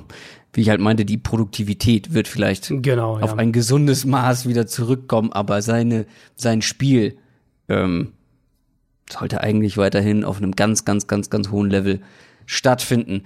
Ich finde die Defense bei den Chiefs tatsächlich spannender, eben weil man mehr drüber sprechen kann ähm, oder mehr Zweifel hegen kann, mehr Fragezeichen sieht als in der Offense. Äh, die Defense, äh, Stärke, Schwäche. Die Stärke würde ich nach wie vor sagen, ist die Defensive Line, trotz einiger Abgänge. Äh, die Ford ist weg, Justin Houston äh, ist weg. Das waren die zwei, zwei der drei besten Pass-Rusher im Team. Ähm, dafür neu mit dabei Frank Clark und Alex Okafor. Ähm, weiterhin mit dabei ist Chris Jones, ähm, auch ein äh, sehr, sehr guter Spieler. Ähm, und man hat noch ein paar andere, zum Beispiel einen Drittrunden-Pick investiert in diese Line. Es gibt Sachen, die da verändert wurden, wie ich gesagt habe, ah, und deswegen muss man erstmal gucken, wie das Ganze zusammenläuft, aber ein großes Potenzial ist hier nach wie vor vorhanden. Ich, ich komme einfach immer noch nicht hinter den Sinn, Die, Justin die Ford Houston und Frank Clark Ford zu, gegen, ja. ja. gegen Frank Clark und Alex Okafor einzutauschen. Das, das macht für mich immer noch keinen Sinn, auch wenn sie jetzt unter Steve Spagnolo eine, eine 4-3 Base Defense spielen wollen. Das wurde ja immer so als, ähm, als der Grund genannt. Das kannst du auch mit Ford und Houston. Die sind im Übrigen auch beide in Defenses gewechselt, die eine 4-3 Base spielen, äh, San Francisco und Indianapolis. Also ganz zu schweigen davon, dass, äh, dass deine eigentliche Base Defense, also das, was du am häufigsten spielst, ist ja so mal deine Nickel Defense, wo sowieso dann das wieder, da haben sich die Front ein bisschen anders gestaltet. Also das, das Argument, was so ein bisschen als Hauptargument genannt wurde, das zieht für mich irgendwo nicht. Und für mich ist es immer noch ein Downgrade, äh, die Ford und Justin Houston gegen Clark und Okafor einzutauschen, auch wenn aus dem Quartett vielleicht Clark der beste Spieler aktuell ist. Aber trotzdem Ja. hast du da für mich ein, ein, äh, ein Downgrade in der Summe. Und das habe ich ehrlicherweise nicht verstanden und kann es auch immer noch nicht so richtig nachvollziehen, warum sie das gemacht haben. Aber ist es nach wie vor die Stärke die- dieser Defense? Dieser Defense, ja, wahrscheinlich schon. Also allein Clark und Chris Jones ist schon ein super starkes Duo, was sie da an der Line of Scrimmage haben. Ähm, da kann man dann so ein bisschen drumherum gucken, wer sich dann, wer sich dann da durchsetzt, ob Kalen Saunders, der Drittrunden-Pick, eine Rolle spielt, ob, ob Okafor und, und Emmanuel Ogbar, den haben sie auch noch geholt, ob, wie die da auf dem anderen äh, Defensive End Spot, wie die sich da ähm, schlagen. Aber an sich die Defensive Line, würde ich sagen, also die Front Four ist schon die Stärke der Defense insgesamt, wenn wir jetzt auf die ganze Defense schauen. Weswegen ich das so gefragt habe, die Stärke dieser Defense, weil ich bin mal so frech und bezeichne alles dahinter, ausgenommen vielleicht von der Safety-Position, Mhm. als Schwäche. Ja, ja, würde ich wahrscheinlich wirklich mitgehen. Also Linebacker. Warte mal, mich- anders, anders gefragt. Ja, anders ja. gefragt. Frage Nummer eins. Würdest du dich gut fühlen, wieder mit einem Linebacker-Duo, vor allem aus Reggie Ragland und Anthony Hitchens, in die Saison zu gehen? Nee, weil das letztes Jahr auch schon eine Schwäche war und es ist ja kein, also vor allem was eben die, die Pass-Defense angeht, war das letztes Jahr auch echt schon ein großes Problem. Ähm, hab ich nicht so ganz, sie haben ja Darren Lee noch geholt, aber ansonsten ähm, weiß ich nicht, ob das, ob das wirklich genug ist. Also ich, mich würde es nicht wundern, wenn Darren Lee da ziemlich schnell auch spielt, aber das ist schon eine, äh, eine Baustelle mehr oder weniger geblieben, würde ich sagen. So, und jetzt die zweite Frage. Wie gut würdest du dich fühlen, wenn du mit einem Cornerback-Duo beziehungsweise Trio bestehend aus Bashot Breland, Javarius Ward und Kendall Fuller in die Saison gehst? Ja, also Steven Nelson war ja letztes Jahr unangefochtener Starter und auch ein solider Corner. Äh, Der ist jetzt weg. Ähm, das ist, würde ich mal mindestens sagen, ein Spiel mit dem Feuer. Und ich glaube, oder ich, für meinen Geschmack kann, ist die Gefahr höher, dass das nach hinten losgeht, als dass das, dass das, das erfolgreich funktioniert. Und das war ja nun mal letztes Jahr auch schon, ähm, gleiches Thema wieder auch schon ein signifikantes Problem, einfach, dass die Chiefs nicht, ähm, nicht covern konnten. Und das hat man dann vor allem eben in den Playoffs am im kritischsten Moment hat man es halt gemerkt. Dann bleiben am Ende noch die Safeties, die ich ja eben so ein Ja. bisschen ausgeklammert habe, weil Tyron Matthew, mit dem kannst du aktuell noch einiges machen. Ich glaube, das ist schon eine gute Qualität, die sie da individuell zur Verfügung haben. Und dann haben sie in der zweiten Runde auch noch, wird da eigentlich Juan ausgesprochen oder Juan? Ich habe ihn Juan? Juan immer ausgesprochen. Juan Thornhill, keine Ahnung, Juan Thornhill, äh, zweite Runden Safety. Ähm, ich weiß gar nicht mehr, ob ich mir den überhaupt intensiver angeguckt habe. Ähm, du wahrscheinlich schon. Das war, das war der Safety, der äh, in der Highschool auch Quarterback gespielt hat, meine ich. Und der dann auch im College so überall eingesetzt wurde. Also für mich haben sie sich auf Safety auf jeden Fall verbessert, weil ja. du halt mit Eric Berry einfach nicht mehr wirklich planen kannst und Matthew genau. ist dann ein, ein enormes Upgrade. Und dann Thornhill, glaube ich, ein, ein Spielertyp, den du ähnlich einsetzen kannst. Der kann, der kann tief spielen, der kann in der Box spielen, der hat auch mal Cornerback gespielt. Also da haben sie ein sehr, sehr, ähm, sehr, sehr flexibles Safety-Duo, was vermutlich auch dann wenn wir von, von, äh, von Gameplanning und wie die Defense aufgebaut wird, wird wahrscheinlich sehr, sehr viel über das Safety-Duo anfangen. Einfach weil da ganz, ganz klar, wenn wir, abgesehen von der, von der Defensive Line, ist da ganz klar die, die, die Qualität in der Defense. Ja, aber das finde ich dann als Titelanwärter ja. ein bisschen wenig. Wenn du eine äh, ne, ne gute Defensive Line hast, wo auch Veränderungen getätigt wurden, die du jetzt vor allem auch ähm, nicht nachvollziehen kannst und wo ich mich auch frage, ja gut, Frank Clark ähm, ist vielleicht der konstantere Passrusher im Vergleich zu Default, ähm, bringt dir aber vielleicht weniger Upside. Ähm, und dann ein Justin Houston, der Abgang ist auch nicht zu unterschätzen. Mhm. Ähm, plus eben die Problemstellen Linebacker und Cornerback, ähm, wo man jetzt nicht so genau weiß, was man da kriegt, zum Beispiel von einem Kendall Fuller. Ähm, also, wenn wir jetzt schon mal zu unserem Fazit kommen, was die Chiefs angeht, also offensiv, glaube ich, braucht man sich keine Gedanken machen. Ein paar nee. mehr vielleicht, wenn Tyreek Hill wirklich gesperrt werden sollte, länger gesperrt werden sollte. Ähm, das kann natürlich ein Faktor sein, aber trotzdem die Offense mit Patrick Mahomes, mit Andy Reid, mit der O-Line, ähm, ich glaube, Travis Kelsey nicht zu vergessen und Sammy Watkins ist ja nun beileibe kein, kein komplett schlechter. Ähm, da mache ich mir keine Sorgen, aber die Defense, oh, die war letztes Jahr schon. Wir haben letztes Jahr schon immer gesagt, ah, die Defense. Ähm, wir haben schon vor der Saison gesagt, ah, da muss man gucken, ähm, wie sie im Zweifel äh, dafür sorgen kann, dass die Offense nicht ganz so viele Punkte machen muss. Und am Ende mussten sie oft viele Punkte machen. Mhm. Ähm, es gab Ausnahmen, ja, aber ähm, da hat man sich überhaupt nicht, vielleicht außer auf eben der Safety-Position, hat man sich kaum verbessert, sondern die Problemstellen sind weiterhin Problemstellen geworden und vielleicht teilweise sogar noch größere Problemstellen geworden. Und da frage ich mich dann halt eben, ob das als wirklich als Titelwerter, ob dann eben ja, letztes Jahr hätte die Offense beinahe gereicht. Aber auch eben nur beinahe. Und wenn man jetzt halt eben Downgrades hat in der Defense, diese, diese Problemstellen wurden eben nicht angegangen. Und das, das, da frage ich mich so ein bisschen, wieso? Weil sie waren eigentlich klar ersichtlich. Und man hat diesen günstigen Quarterback. Man hätte jetzt wirklich äh, angreifen können. Man muss es ja nicht so extrem machen, wie es die Rams zum Beispiel gemacht haben, letzte Offseason. Ähm, aber trotzdem, vielleicht, da habe ich mir ein bisschen mehr erwartet, vor allem was die Secondary, die Cornerback-Position angeht. Ähm, und es fehlen mir halt so ein bisschen Argumente, die Chiefs jetzt wieder zum Beispiel in den Super Bowl zu tippen oder sogar in die Conference Championship ähm, oder als, als klarer Division-Sieger. Ähm, da fehlen mir einfach aktuell so ein bisschen die Argumente, abgesehen von einem Patrick Mahomes und einem Andy Reid und der Offense für.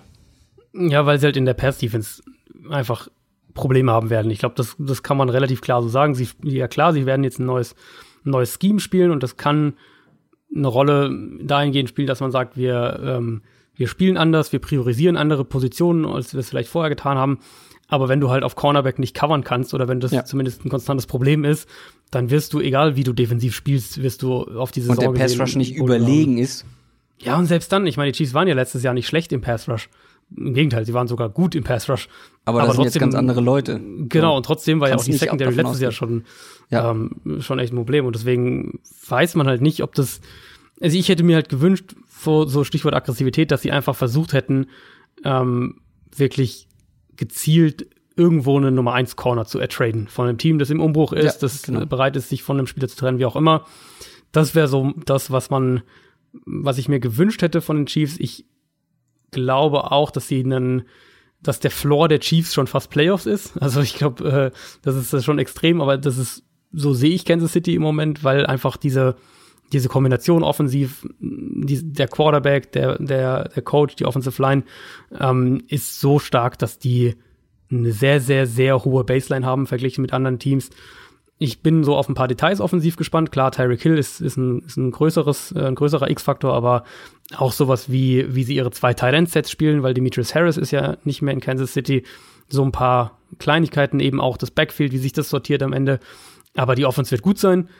Und die Defense ist für mich, ich tue mich sehr, sehr schwer damit zu sagen, Kansas City wird eine gute Defense haben. Und ich glaube, das ist auch unrealistisch, das zu sagen. Und dann ist natürlich die Frage wieder, kann die Offense gut genug sein und, und klar, offensiv, äh, Passspiel, offensives Passspiel macht, spielt eine größere Rolle, wenn wir davon reden, dass äh, wie Teams gewinnen, aber deine Defense muss halt zumindest ein gewisses Level grundsätzlich haben. Und da wird sich dann zeigen, ob Kansas City gerade eben, was die Coverage angeht, ob sie da gut genug sind.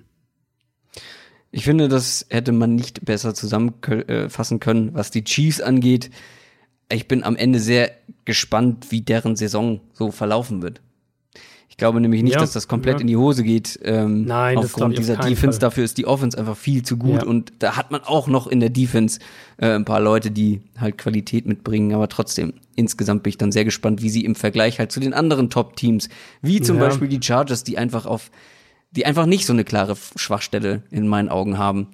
Ähm, ja, ist, ist wirklich so. Das ist die, die große Frage. Und ja, auch sonst, wenn wir die anderen Teams in der AFC anschauen, also Patriots haben ja nun mal letztes Jahr gewonnen, defensiv, weil sie ein unheimlich starkes Secondary hatten. Also es war ja ein, ein ganz, ganz zentraler Part davon, warum, äh, warum die defensiv gewonnen haben. Und wir dann auf, auf ein Team wie, wie jetzt Cleveland beispielsweise, die jetzt natürlich sehr gehypt werden, mal schauen, ob das alles so eintritt. Aber auch die haben ein wirklich gutes oder sollten wirklich gutes, äh, gute Cornerbacks haben. Das ja. ist schon, da ist Kansas City im Vergleich eben zu den anderen Contendern und für mich ist Kansas City trotzdem auch immer noch im, ähm, im Contender-Kreis, im so im Top-8-Kreis, was die Teams insgesamt in der NFL angeht. Aber da sind sie eben im Nachteil gegenüber den anderen Schwergewichten, wenn man es dann so sagen will. Für mich ist es tatsächlich, ja, erweiterter äh, Favoritenkreis. Okay. Aktuell nur. Klar, kann ähm, Patrick Mahomes wird mir wahrscheinlich diese Aussage komplett um die Ohren feuern ähm, und einfach noch mal alle äh, alle Stats, alle Produktivität nochmal nach oben schrauben und äh, dann sitzen wir hier nächstes Jahr und äh, ja, müssen wir das Ganze irgendwie nochmal überdenken. Aber ich bin gespannt, wie das Ganze für die Chiefs ausgehen wird. Ähm, wie gesagt, ich wäre nicht überrascht, wenn sie nur Zweiter werden in der Division. Ähm, aber eine Wildcard ist natürlich locker drin in der AFC. Ja, ja. das äh, ist auch das, was, was Christian gesagt hat. Die die Breite ist in der AFC einfach nicht so stark wie jetzt ja. in der NFC. Also ne, wenn du, ich würde, wenn ich jetzt heute raten müsste, dann würde ich sehr, sehr fest davon ausgehen, dass die AFC West wieder zwei Playoff-Teams auch haben wird. Komm, machen wir Feierabend. Das war, war unsere Division Preview für die AFC West. Die 67. Folge Downset Talk. Schaut mal in unserem Shop vorbei, downsettalk.de slash shop. Schaut mal bei Patreon vorbei, falls ihr Bock habt und mit ins Special Team kommen wollt. Ansonsten wünsche ich dir eine schöne Woche. Wir wissen noch nicht, welche äh, Division wir machen, oder? Nee, es gibt ja jetzt, glaube ich, nur noch zwei, oder? Zwei. Zwei AFC Divisions. Ja, East und North, ja. Äh, eine mit Gast, eine ohne. Müssen wir noch entscheiden. Ja, schauen wir mal. Seid gespannt. Äh, wir hören uns dann nächsten Donnerstag wieder. Macht's gut. Bis dann. Tschüss. Ciao, ciao.